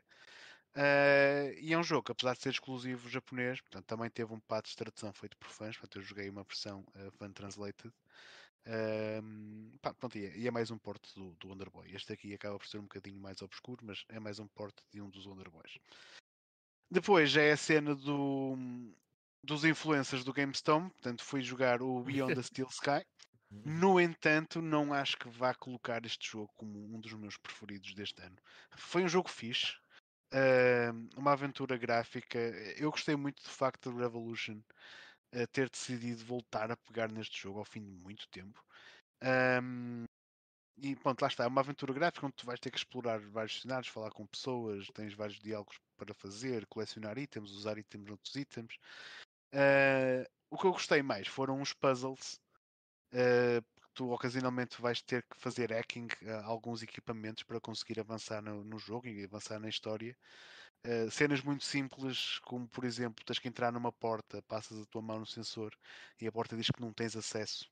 Então o que é que tu fazes? Aceias a porta e mudas a, a, ordem pela qual a lógica da porta funciona. Se tu não tens acesso, em vez de dizer que não tens acesso, vais abrir a porta. Pronto, e, e, depois vais ter puzzles mais lá para a frente e que vais estar a fazer isso sequencialmente numa série de diferentes equipamentos eletrónicos e outros robôs. Pá, achei, achei que os puzzles até, até foram bastante originais. Uh, a história também é porreirinha. Uh, este jogo é, um, é, uma crítica enorme uh, à tecnologia de hoje em dia e ao facto de, de, de todo nós nos nossos smartphones temos os nossos, a nossa privacidade dos dados a maneira como as grandes empresas podem usar os nossos dados e, e, o jogo, este jogo, a história deste jogo é uma grande crítica a isso porque yeah. tu voltas a visitar a Union City 10 anos depois do primeiro jogo e agora é uma cidade que é tipo uma utopia, toda a gente está feliz, toda a gente está tem um propósito de vida, a sociedade aparentemente funciona tudo muito bem, mas a custo da tua liberdade individual, porque tens na mesma um sistema informático que te influencia bastante e, e, decide por ti o que é que tu vais ser, o que é que tu vais fazer e por aí fora. Pronto, achei um jogo muito engraçado.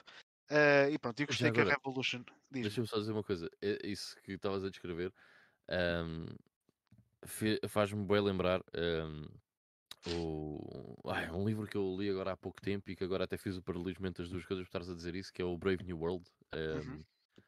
Em português. Admirável, ah, admira... Mundo Admirável Mundo Novo. Yeah. Okay. Uh, se gostam desse tema, uh, experimentem ler esse livro, é, é, muito, muito bom. Ok, fica a dica.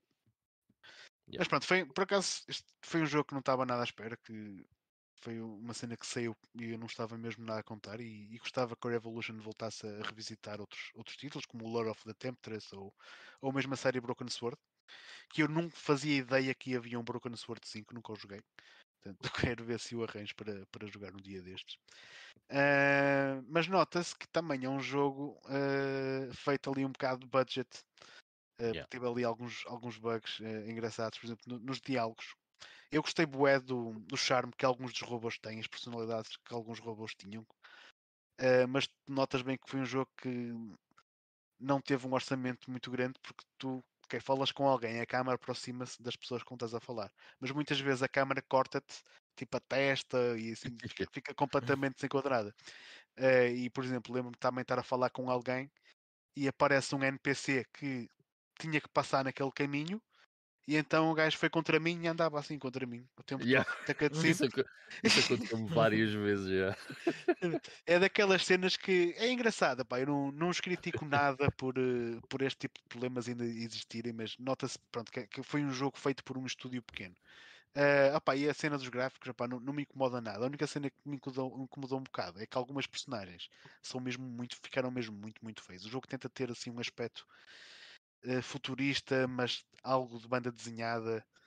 Uh, algumas personagens acho que ficaram fixe, outras ficaram mesmo horríveis. Mesmo o parte do desenho, a representação, as, as caras e não sei o quê. Mas pronto, é o que é. Achei uma boa surpresa, ainda assim. Eu, eu, gostei muito neste jogo, foi mesmo o mundo e o lore todo por trás da cena. Eu gosto muito dessa cena de, de utopias e sci-fi, não sei o quê. É. Opa, e nisso achei, achei que o jogo se apresentava, tinha uma, apresentava uma ideia muito fixe, pronto, do, do, do já, mundo que queria construir. Já o primeiro, o Beneath uh, Steel Sky, também tinha muito essa cena. Aliás, yeah. eu, eu gostei muito do contraste entre as cenas futuristas e as cenas retrofuturistas também, que tens muitas cenas de, daqueles robôs que parecem tirados de filmes de ficção científica dos anos 60. Sim. Sim. Eu, tipo eu gostei muito. A falar agora tipo esse está a falar. Sim. gostei muito dessa, dessa, dessa parte visual também. Um bocadinho Jetsons. Sim, também. Por acaso não me tinha lembrado dos Jetsons, mas sim, também. E de, de resto, uh, comecei o Newtopia da PC Engine, mas vou muito no início ainda. É um clone de Zelda, uh, mas falaria dele se calhar na, na próxima uh, semana. Ainda vou, ainda vou muito no início e o tempo também já, já está longo, como dizia o nosso grande amigo Vitor. Portanto, passa a vez à próxima pessoa. Ele não morreu, atenção, pessoal. okay. Sim, sim, sim, sim, claro. Uh, então, olha, eu vou e uh, o Carlos já faz o dele no meu, pode ser? Espera aí, antes, antes disso, eu, não tenho muito só... mais para dizer em relação ao que já disse das outras semanas. Vou complementar okay. Sim, o que dizer, dizer. No, nos nossos comentários, o Alexandre estava a dizer que acabou o, o Jedi Fallen Order e, e anda a jogar o, o, o Tormented Souls. Uh, dois jogos que pessoalmente ainda não joguei, mas o Fallen, o Fallen Order porque tenho alguma, alguma curiosidade em jogar. Tu já jogaste, não foi, Ivan? Já, já, é muito bom. Gostei muito do Fallen Order. É um excelente jogo de ação, yeah. Uh, é um excelente então, jogo de Star Wars. Olha, e tem o melhor Android eh, robô de, de Star Wars. Que agora Ah, não me lembro é. o nome, mas eu gostei bué de, de- do robô. Yeah, do Sidekick, é bué da fixe. Diz uma coisa, Carlos, tu, tu além do, do Fire Emblem tinhas mais alguma coisa? Ou não? Não, é só mesmo isso. Então, então se calhar vai primeiro o Carlos e acabas tu, Ivan. Pode ser? Ok. Ok. Como tu tens mais coisas. Uh, por acaso, depois o, o Ivan também tem ali uma coisa que não é um jogo. Eu também posso falar depois disso mais tarde. Uhum. Ora bem, então. um, Você se esticar muito nessa coisa, vou-me embora. Fica já com isso. Uh, então, portanto, eu continuo a jogar Fire Emblem Engage. Uh, eu, eu não tenho muito mais nada para dizer, a não ser que isto está-me a sorver demasiado tempo da minha vida e está a ser um, uma péssima influência uh, sobre a minha produtividade. Portanto, é, é isso, pá. É, é- é um jogo mais fo- focado no combate e na estratégia do que propriamente na história e do que se faz entre missões. Isto em comparação com, com o Three Houses, mas em termos de jogo, eu gosto mais deste. Um, gosto mais ser uma surpresa na forma como está a mexer contigo ou é algo que tu já estavas um bocado à espera que fosse assim? Eu, eu, eu acho que eu sou sempre assim com os jogos de Fire Emblem. Um, não consigo explicar exatamente porquê. Well, se, calhar, se calhar é o facto de aquele desafio extra de não ter, de- dos personagens não morrerem Sim. Yeah, tô- provoca algo em mim que, que repita a mesma coisa várias vezes até funcionar. Yeah. É, Obriga-te à pronto. excelência. e depois, como tive a triste ideia de escolher o modo difícil, hum, não estou a encontrar nenhuma missão que seja tipo só pôr lá no automático e pô-los a lutar sozinhos. Eh, então eh, acabo por perder mais tempo com isso também, mas eh, no final fico sempre satisfeito com, com, com o que faço. Força aí, Ivan. Ok, então, olha, eu se calhar vou começar por aqui só para fazer um comentário ao Fire Emblem Engage. Ahm, então, por causa dos influenciadores do, da GameStop, ahm, n- mais nomeadamente eh, o Carlos, ahm, eu decidi comprar este jogo eh, porque também li, eh, ouvi numas reviews ou whatever, a mesma opinião que o Carlos estava a dar, que era este jogo é um jogo de Fire Emblem mais focado no combate, sem muita coisa a acontecer fora dos combates, eh, como o Triausas era tinha muita coisa secundária e este não era mais focado naquilo, e eu achei que provavelmente seria um bom jogo de Fire Emblem para começar. Ahm, porque em termos de mecânicas parecia-me ser relativamente mais simples. Não o combate em si, mas tudo o resto está à volta. Uhum. Então, já, eh, comprei o Fire Emblem Engage. Ahm, e o que sucedeu foi, eu pouco tempo depois fui de férias, não tive cá. ah, não levei a Switch comigo porque não faço isso. Eu vou de férias. Não- normalmente não jogo nada de jogos quando estou de férias. Ahm, e já tinha jogado, eu acho que ia no capítulo 6, ou uma coisa assim. Eu estou a jogar em normal, ah, com a cena das personagens não morrerem. E, a e- concordo plenamente com o que o Carlos diz, que é a cena das personagens não morrerem, ah, tu tens uma estratégia durante o combate completamente diferente logo a partir daí. Tu encaras as coisas de uma maneira muito diferente, porque o risco é muito maior, Uh, porque não é simplesmente tu um, uh, um personagem morrer e ser mais difícil aquela batalha. Não, é o personagem morre, morreu, acabou. Uh, e isso é, dá logo uma- um aspecto muito diferente, uma dinâmica muito diferente ao combate e como tu uh, encaras o combate. Um, depois, ah, pronto, isto para dizer, eu estava no capítulo 6 ou capítulo 7, uma coisa assim, quando fui de férias. Um, quando vim de férias, uh, eu tinha saudades de jogar o Fire Emblem. uh, e foi. Uh, portanto, eu cheguei de férias e foi a primeira coisa que fui fazer foi agarrar a Switch e voltar a jogar o Fire Emblem. Uh, e tive dois dias 100% agarrado ao jogo e depois acabei por acabar o jogo Nessa, nesses, nesses dois dias. Uh, eu fiz praticamente tudo o que era secundário, pelo menos aquelas skirmishes que vão aparecendo uh, e as, o- os paralogues, como eles, como eles chamam, Uhum. que são aqueles, aquelas batalhas ou side quests. uh, fui fazendo isso tudo. Um, e algo que, que eu passei um bocado à frente no Fire Emblem foi aquilo que é possível fazer em termos de interação fora dos combates, porque pá, não achei, não achei assim muita piada. Um, Uhum. Porquê? Porque sinceramente a história é whatever. Eh, Foi má, eu acho que a história foi má, acho que não foi nada de jeito. Eh, não tem ali nada de interessante. E o que me fez estar sempre a querer jogar o Fire Emblem foi realmente o combate. O combate no jogo é excelente. E eu acho que o Fire Emblem tem uma- um balanço muito bom entre a complexidade e a simplicidade num, num Tactical RPG. Porque se vocês forem jogar uma coisa, por exemplo, um Disgaea, eu acho que é muito difícil uma pessoa que nunca jogou Disgaea dizer, ok, hum, ou melhor, vai sempre achar complicado, porque há, há montes de coisas eh, no combate, hum, de mecânicas dentro do combate. E o Fire Emblem é, é bastante complexo, mas ao mesmo tempo é simples e é fácil tu perceberes como é que as coisas funcionam. Uh, portanto, eu acho que há ali um balanço muito importante que, que, que- que eles conseguem, conseguem ter, uh, que acho que faz com que as coisas sejam muito fluídas e que nos queiram, uh, que nós queiramos constantemente estar nos combates e, e divertir-nos nos combates, que a estratégia é muito, muito fixe. Um, eu até me perdi no que é que eu estava a dizer antes, antes disto, mas pronto. Enfim, Uh, como o Carlos já descreveu aqui montes de- de- eh, do, do jogo no- nas- nos dois últimos episódios, um, eu queria só dizer que eu joguei o jogo, gostei imenso do jogo, gostei muito do sistema de combate, não gostei da história e, uh, sinceramente, visualmente, tecnicamente, acho que é muito fixe. Em termos artísticos, pá, desgosto profundamente do Uhum. jogo. Não gosto mesmo de nada do- em, termos artísticos.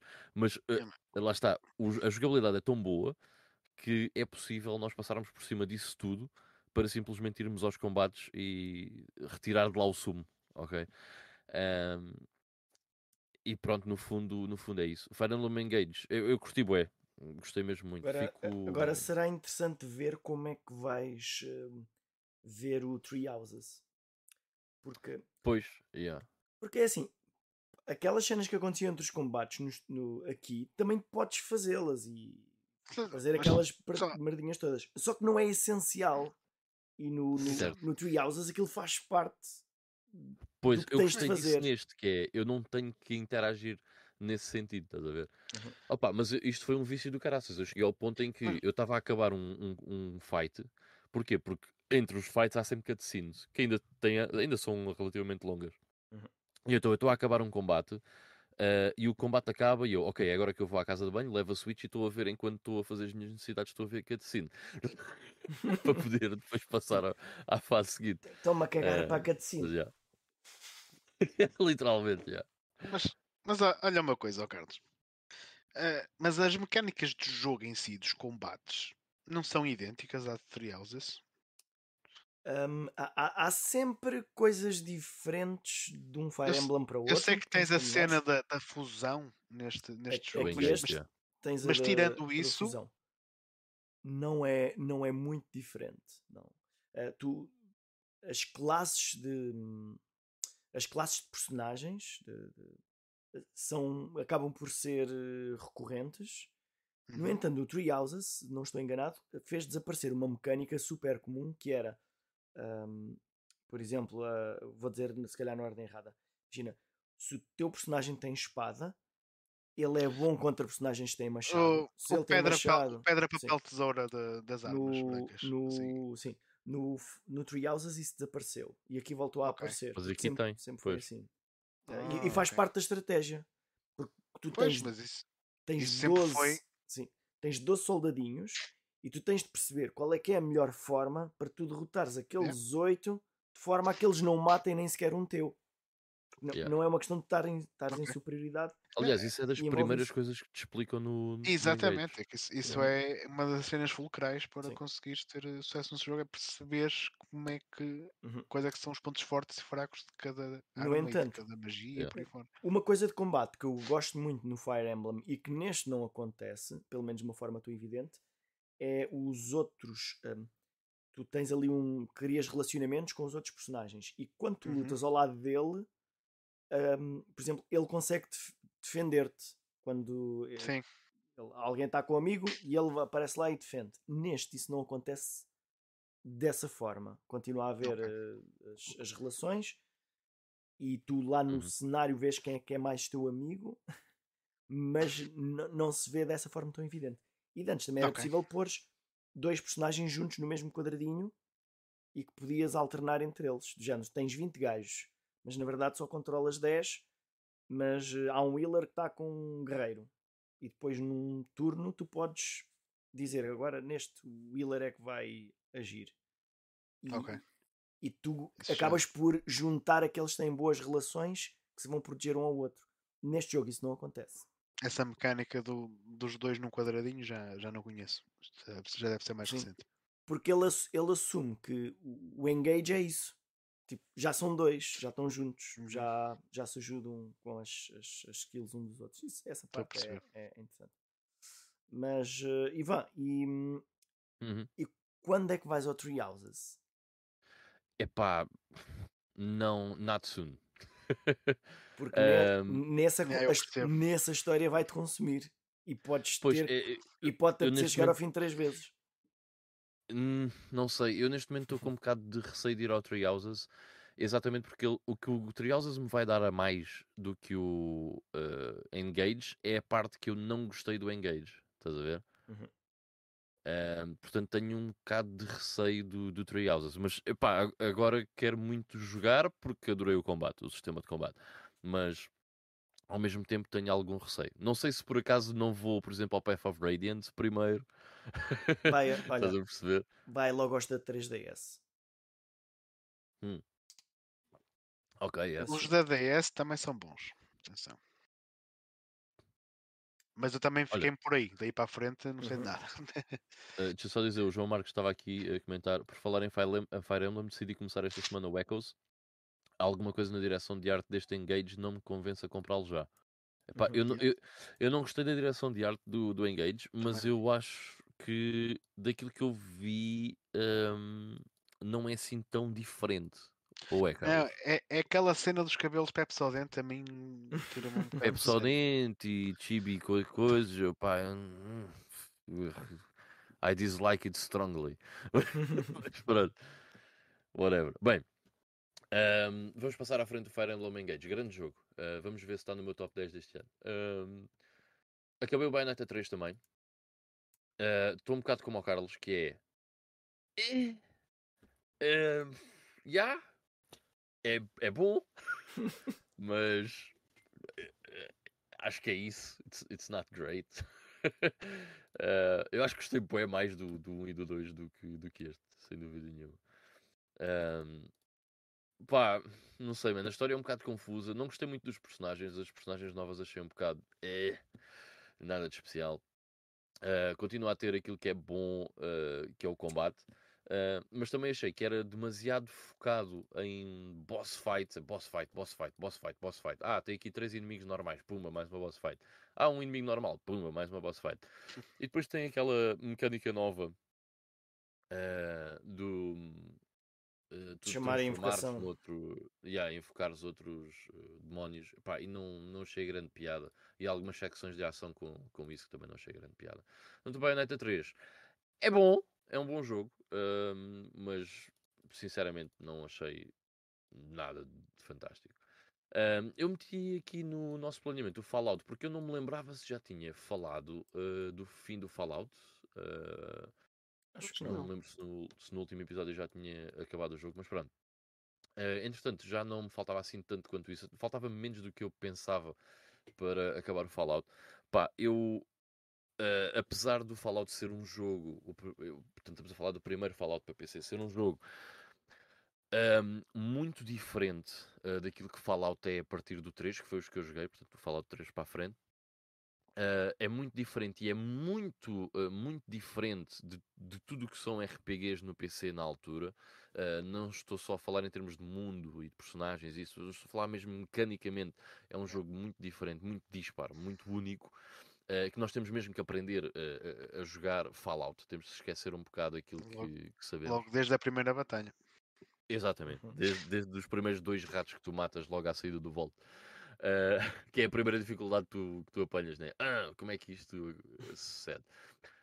Um, mas uh, devo dizer que é muito recompensador uh, nós aprendermos porque o jogo é muito bom, principalmente a parte da narrativa e do mundo, pá, está extremamente bem construído e é um jogo muito mais adulto e muito mais hardcore do que os Fallouts uh, que eu joguei, ou seja, do 3 para frente, uh, 3, o New Vegas e o 4.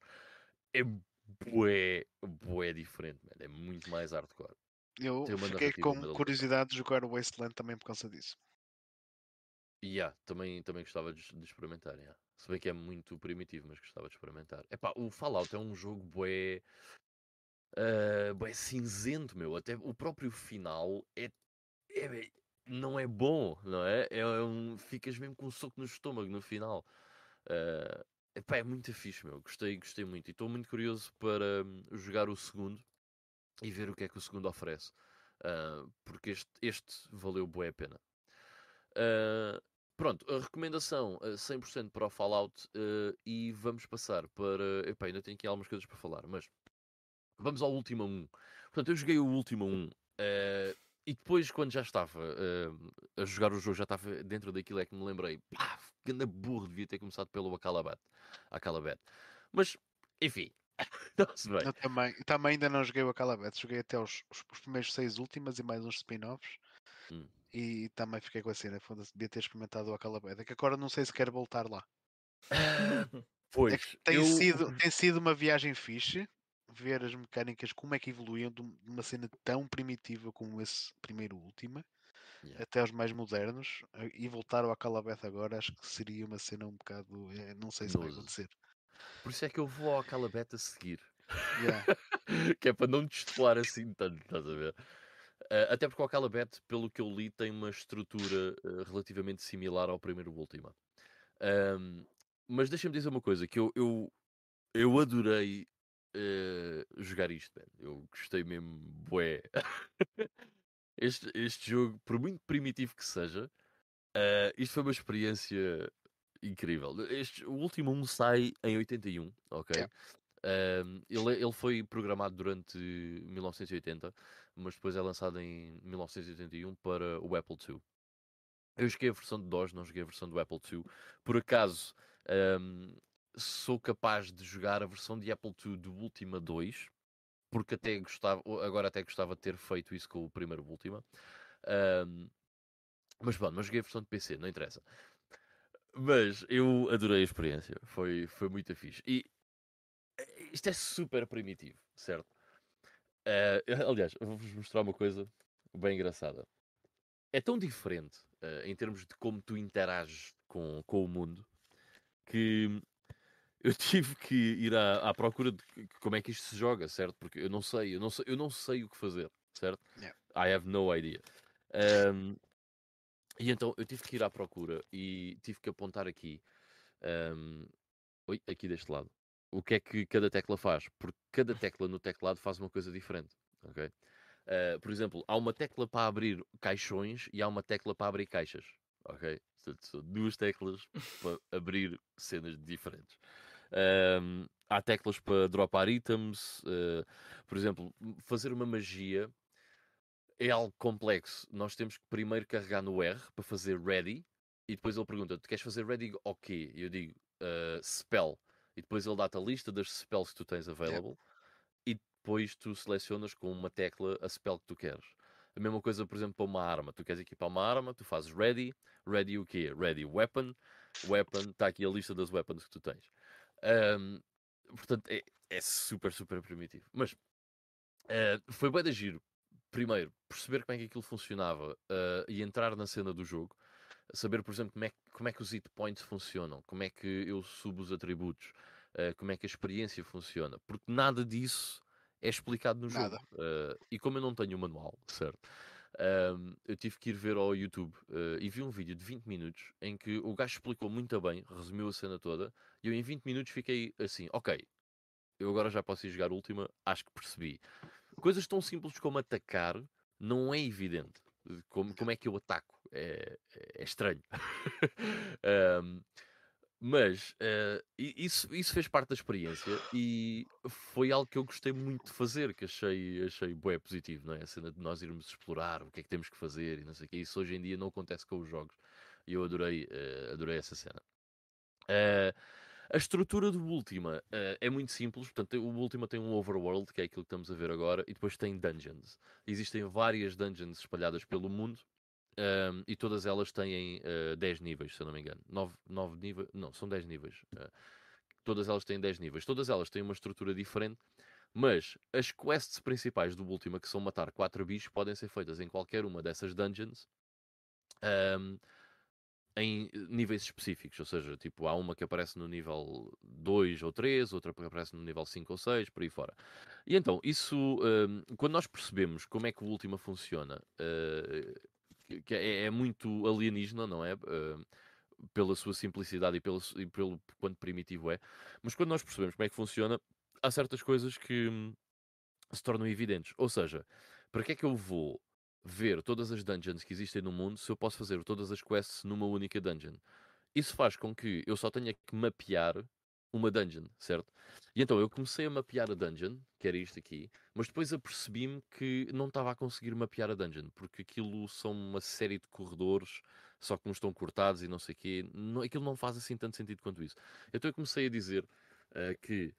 Uh, comecei a pôr direções, tipo, no nível 1 eu tenho que andar uma vez para a frente, duas vezes para a direita, por aí fora.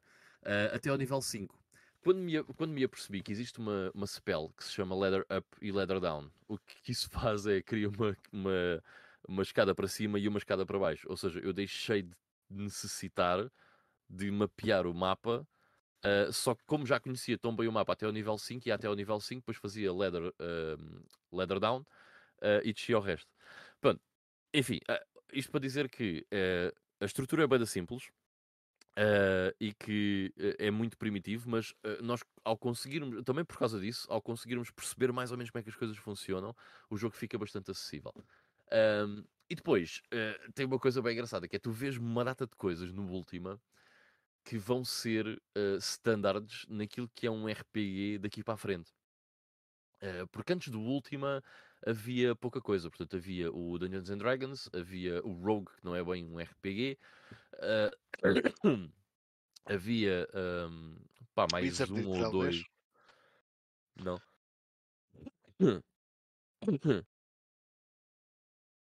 Peço desculpa, o Wizardry sai uns meses depois do, do Ultima. Um, havia outro jogo que até foi relativamente bem sucedido. Uh, Tower of qualquer coisa, agora não, não me lembro o nome, mas não interessa. Uh, mas uh, a cena dos veículos, por exemplo, do, tu teres acesso a vários veículos e há veículos que não vão para uh, uh, a relva, que vão para a relva, mas não vão para a floresta, ou não andam na água e não sei o quê. Isso é a última.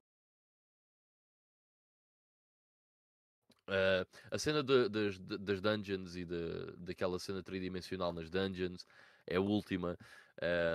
pá, há, há uma data de coisas aqui que são que depois se tornam standards no género de, RPGs. E é tão fixe uh, ver isso e experimentar isso e experienciar e à isso. medida em que é vais avançando na série, vais começar a ver mais desses standards a serem introduzidos. Pois, já acredito. Epá, este. Eh, depois o jogo tem lá uma parte que vais ao espaço que eu fiquei assim. Ah. Aliás, eu fui a uma loja e dizia lá: uh, há lojas que te vendem transportes. E a loja dizia shuttle. E eu assim: shuttle? What? Como assim shuttle? Uh, e aí tu vais ao espaço neste jogo. Tanto que o slogan do jogo, quando tu fazes o boot uh, do, do, jogo, é From the Darkest Dungeons to Deepest Space, acho eu, uma coisa assim do género. Uh, e aí tu vais ao espaço e tens uma secção de disparar contra naves alienígenas no espaço e não sei o quê. É uma cena boa, fora. mas é pá, é muito fixe. Eu, eu gostei mesmo boé de experimentar isto e quero muito jogar os outros. Uh, foi um jogo que ainda demorou algum tempo a acabar. Uh, é assim, eu tive o dia inteiro a jogar isto, o dia inteirinho a jogar isto. Depois, uh, lá mais para a noite, consegui, consegui acabar o jogo. Mas tive o dia inteiro agarrado à última, sem me fartar. Estava mesmo bué, deep na, na cena. Um, uma coisa engraçada um, em relação aos últimas, uh, para quem gosta de jogar os jogos de uma forma original, físico, certo? Isto é um challenge, ok? Porquê? Porque a versão original do Ultima custa 3 testículos. Ok? Uh, estamos a falar de coisas que chegam aos 4 dígitos quando é uma cópia decente de, de Apple II. Portanto, não, não, não, não dá, certo? Uh, mas eu no GOG acho que está gratuito. Certo, certo, certo. Eu, eu, tenho outra solução, eu tenho outra solução.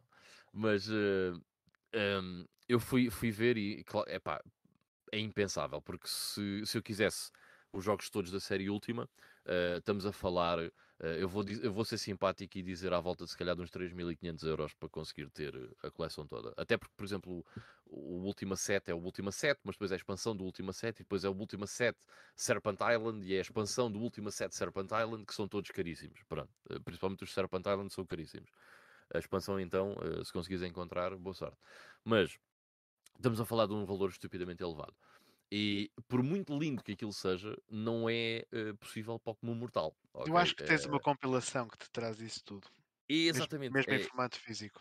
Exatamente. Existe uma cena que é a Ultima Collection, que traz yeah. tudo, incluindo o Akalabed, até ao Ultima 8 Pagan. Portanto, é exatamente isso que eu quero arranjar. Ainda não consegui arranjar, mas quero arranjar. O que arranjei, entretanto, foi, que é outra cena que eu vou querer experimentar, um, Chama-se uh, The Ultimate uh, Wizardry Archive, que é uma, é uma big box que saiu em 97, então, se eu não estou em erro. Então foste tu que a compraste. Por acaso estava ah, a seguir. tinhas dos favoritos. Por acaso estava a seguir, estava. Fui eu que a comprei. Uh, e com um descontozinho porreiro. Nice. Mas Uh, fiquei bem contente em ter uh, encontrado isso, porque lá está, tem os últimos todos, os Wizardries todos, do primeiro Wizardry até ao 8, que é outra série que eu vou querer explorar uh, destes RPGs clássicos. Um, e pronto, agora estou à procura do Ultima Collection um, para, para conseguir ter acesso à, à cena física. vai, ser, vai ser interessante, sem dúvida nenhuma. pronto, passando o Ultima, que foi mesmo uma experiência espetacular. Uh, vou falar aqui brevemente do The Oregon Trail, que joguei a versão uh, do Apple II. Uh, joguei isto num emulador de, de, Apple II que eu saquei, que se chama, se tiverem curiosidade em, em, em experimentar. Uh, olhem, agora eu não consigo ver porque o Discord está-me a dizer que não quer sair da frente. Ok, pronto, acontece. Mas é um emulador de, de Apple II, há, há vários disponíveis, experimentei. Um, este Oregon Trail, pá, eu tive curiosidade, lembrei-me disto, assim meio à toa, e tive curiosidade em experimentar isto. Um, este é um jogo educacional, é considerado o jogo educacional mais conhecido do mundo e o mais, o mais popular, e o que teve mais sucesso por aí fora. Este jogo originalmente foi uh, concebido em 1971 um, e usava um mainframe computer uh, onde se dava as instruções do jogo por, por um terminal uh, ainda tipo em papel, uma coisa mesmo estupidamente primitiva. Depois, em 1975, se eu não estou em erro, em 75 há a primeira versão para Apple II, que ainda é um jogo de texto. Uh, e esta versão que, que eu joguei, que é a versão que mais pessoas conhecem, e que é mais popular, é a versão de 1985 do Apple II, já com gráficos uh, e não sei o quê. O que é que é o The Oregon Trail? O Oregon Trail uh, basicamente é um jogo de, uh, poderá dizer-se aventura, em que nós começamos numa parte do, de, dos Estados Unidos da América, em Providence, e temos que ir até Oregon. Portanto, fazer aquela, aquela cena do Wild West, não é? A conquista do, do Oeste americano. Um, e este jogo, por acaso, é bastante fixe e é viciante. Porque o que acontece é, nós selecionamos um personagem, Uh, a única diferença é que uns têm mais dinheiro do que outros. Uh, a teoria é uh, todo o tipo de pessoas fizeram esta viagem para o oeste americano, incluindo um banqueiro e incluindo um, um, pastor. Okay? Portanto, o pastor vai ter menos dinheiro do que o banqueiro e aí é basicamente onde nós selecionamos a dificuldade que, que, nós queremos. Depois. Um, nós compramos os itens, ao início da viagem, compramos os itens que achamos que são necessários e consoante o dinheiro que nós temos. Um, e ao longo do percurso, uh, nós vamos andando durante vários dias, a comida vai começando a ser gasta pelas pessoas que estão na nossa.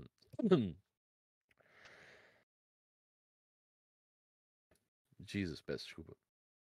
Uh, cuspi o terceiro pulmão, só que já não tenho. Uh, a comida começa a ser consumida, uh, vamos partindo rodas da kart, uh, vamos, vão morrendo os animais que estão a transportar-nos.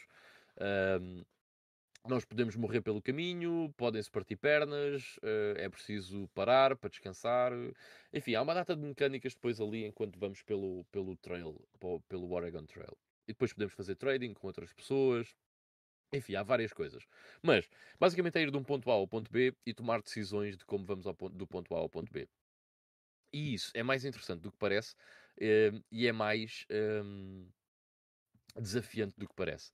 E, e foi muito giro uh, jogar isto. Uh, pelo que eu percebo daquilo que eu ouço o pessoal a falar do The Oregon Trail, basicamente se nasceram nos anos 70, início dos anos 80, de certeza absoluta. O IBA está mesmo a morrer. Tá, hoje. complicado. Jesus. Uh, de certeza absoluta que vocês tiveram, uh, nos Estados Unidos, tiveram um, contacto com isto, principalmente com esta versão que foi muito distribuída pelas escolas. Uh, a maior parte das escolas nos Estados Unidos comprou isto para ter como jogo educacional. Um, que foi para isso que foi concebida em 1971 para os alunos jogarem. Portanto, normalmente é, um, é, uma cena bem nostálgica para, para quem foi aluno nessa altura em qualquer escola dos Estados Unidos. Uh, e pá, e foi muito fixe, gostei muito do The Oregon Trail. Recomendo que deem uma vista de olhos. É um jogo, uma coisa, é, um educacional porquê? É educacional uh, basicamente porque uh, tu vais passando em vários. tu vais pelo, pelo Oregon Trail, não é? Vais passando em vários pontos emblemáticos de, dessa viagem um, em que te dizem, te dão informações sobre, sobre essas localidades, sobre esses pontos. Eh, sobre os povos dessas localidades. Uh, é educacional até numa, numa vertente social, porque uma das coisas que uh, mais se faz no jogo, ou que mais se diz no jogo é aceita a ajuda do, do povo nativo americano, porque eles conseguem te ajudar. sabes que há aquela conotação antigamente muito Sim. negativa em relação aos, ao que nós chamamos os índios, né? Uh, e há muito essa tentativa de, de mostrar que eles são, uh, são fixes e que, que te podem ajudar na, nas travessias e na, nas dificuldades. Portanto, há várias vertentes educativas. Depois há a vertente de uh, resource management. Um, acho que há várias coisas no Oregon Trail que se pode dizer que são educativas. Yeah. Para além de ser uma representação do, dos desafios que esse tipo de viajantes encontravam mesmo na, na altura. Sim. Sim, eh, ou sim, seja, sim. tem uma parte histórica e, e, e exato, é contextualizado. Uhum. Sim, sim, sim. É muito fixe, pá. Eu gostei muito do, do jogo. Um, enfim, depois joguei uh, a versão, um jogo arcade que é exclusivo arcade, que é o Cool Riders, porque vi isto num vídeo qualquer de YouTube e achei uh, bem interessante uh, e fui experimentar. isto é um jogo da Sega, um, para, para as arcades, pá, é, é um jogo daqueles em Super Scaler, mas isto já é de 97, se eu não estou em erro, portanto já hum, tem uns gráficos muito aporreiros. O jogo é, graficamente é muito fixe, só que pá, não passa daquela cena uh, tipo Outrun e não sei o quê, mas um bocado mais maluco, um bocado mais rápido, uh, mas é basicamente o mesmo conceito. Mas pronto, é um jogo giro para experimentarem se quiserem. Uh, é, é, bacana, tem acesso a, a várias motas diferentes. E tal como no Outrun podem escolher percursos diferentes e têm três destinos possíveis uh, no final. Eu só fiz dois desses destinos, achei que não, não valia a pena estar a ir ao terceiro e gastar mais tempo com o Cool Riders. É um jogo porreiro, mas não é nada do outro mundo. É giro, por uma questão de curiosidade. Um, Dodon Pachi, basicamente já falei no, no Back in the Day. Uh, e depois só dizer, continuo a curtir da série do The Last of Us do HBO. Acho que está uma série bastante bem feita e recomendo que vejam. E é isso. O, o Carlos acho que queria dizer qualquer coisa sobre o, o The Last of Us. É pá, eu ia só ver o que é que o Ivan ia dizer. Epá, eu não quero dizer nada porque também não quero ser spoiler. E também já, já, vamos, já estamos aqui há, há algum continua, tempo. Mas eu estou gostando Continua no estatuto de melhor adaptação de um videojogo. Mas, ao... Eh, eh, mas vou só dizer uma coisa: que o, que o criador do jogo, não, não me lembro do nome, uh, disse. Neil Druckmann, não. Sim, o, ah, sim é do... Neil Druckmann. É? Mas okay. sim, sim, sim, acho que era, acho que é ele. Ele disse que um, se eles tiverem que fazer coisas diferentes do jogo uh, poderão fazer desde que tornem aquilo melhor. Portanto, preparem-se para haver algumas alterações, uh, até no futuro, que, episódios que eu não vi, uh, sempre que ele achar que aquilo faz com que a história fique melhor. Pode provocar com que mais à frente, futuras séries, se calhar a história seja diferente daquilo que nós conhecemos do Last of Us Part 2. Acho que isso faz todo o sentido. Acho que sim. Tu estás a dizer isso porque não gostas do parte 2, pá. Deixa de ser assim, pá. Não, não, estou a dizer, estou a dizer Nada, contra, o, nada que- contra o parte 2, nem percebo porque é que o pessoal não gosta. Não, não, estava a dizer o Mike. Estava a dizer o Ah, Mike. bem. Eu sou uma dessas pessoas que tem problemas com a parte 2. Mas a gente pode fazer um podcast sobre isso. Mais tarde. Ahm, então, sendo assim, acho- não, sei, não sei se tem alguma coisa que gostassem de acrescentar para darmos por terminado o nosso episódio. Nicholas. Ahm, então, basta-me eh, começar aqui as, as nossas despedidas. Eh, um obrigado a todos, o- todos aqueles que, que tiveram aqui no, no nosso chat e que nos acompanharam eh, durante a, a noitada de hoje. Podem nos encontrar também em formato áudio eh, em Apple Podcasts e no Spotify, como também podem nos eh, encontrar e entrar em contato connosco eh, através das redes sociais. Estamos no, no Instagram, ainda temos conta aberta no Twitter, ainda que aquilo esteja um bocado ao abandono, e também há, há um grupo Facebook eh, que vocês vão poder encontrar na, na- descrição. Agora que estava aqui a pensar, não sei se temos esse grupo Facebook na descrição, temos que começar a- a- a meter. Uh, na nossa descrição do, do- de, de todos os vídeos estão também, uh, portanto, o contacto direto connosco. Podem sempre dizer-nos online, meterem-se meterem com a gente, dizemos o quão feios somos. Uh, e de resto é tudo. Para a próxima semana será uh, à partida o episódio número 210, uh, a não ser que haja um, um especial online e depois passamos diretamente para o 211. Quer dizer, estes são todos online, mas pronto. É assim. Tchau, tchau, pessoal. Tchau, Tchau, malta. Tchau aí.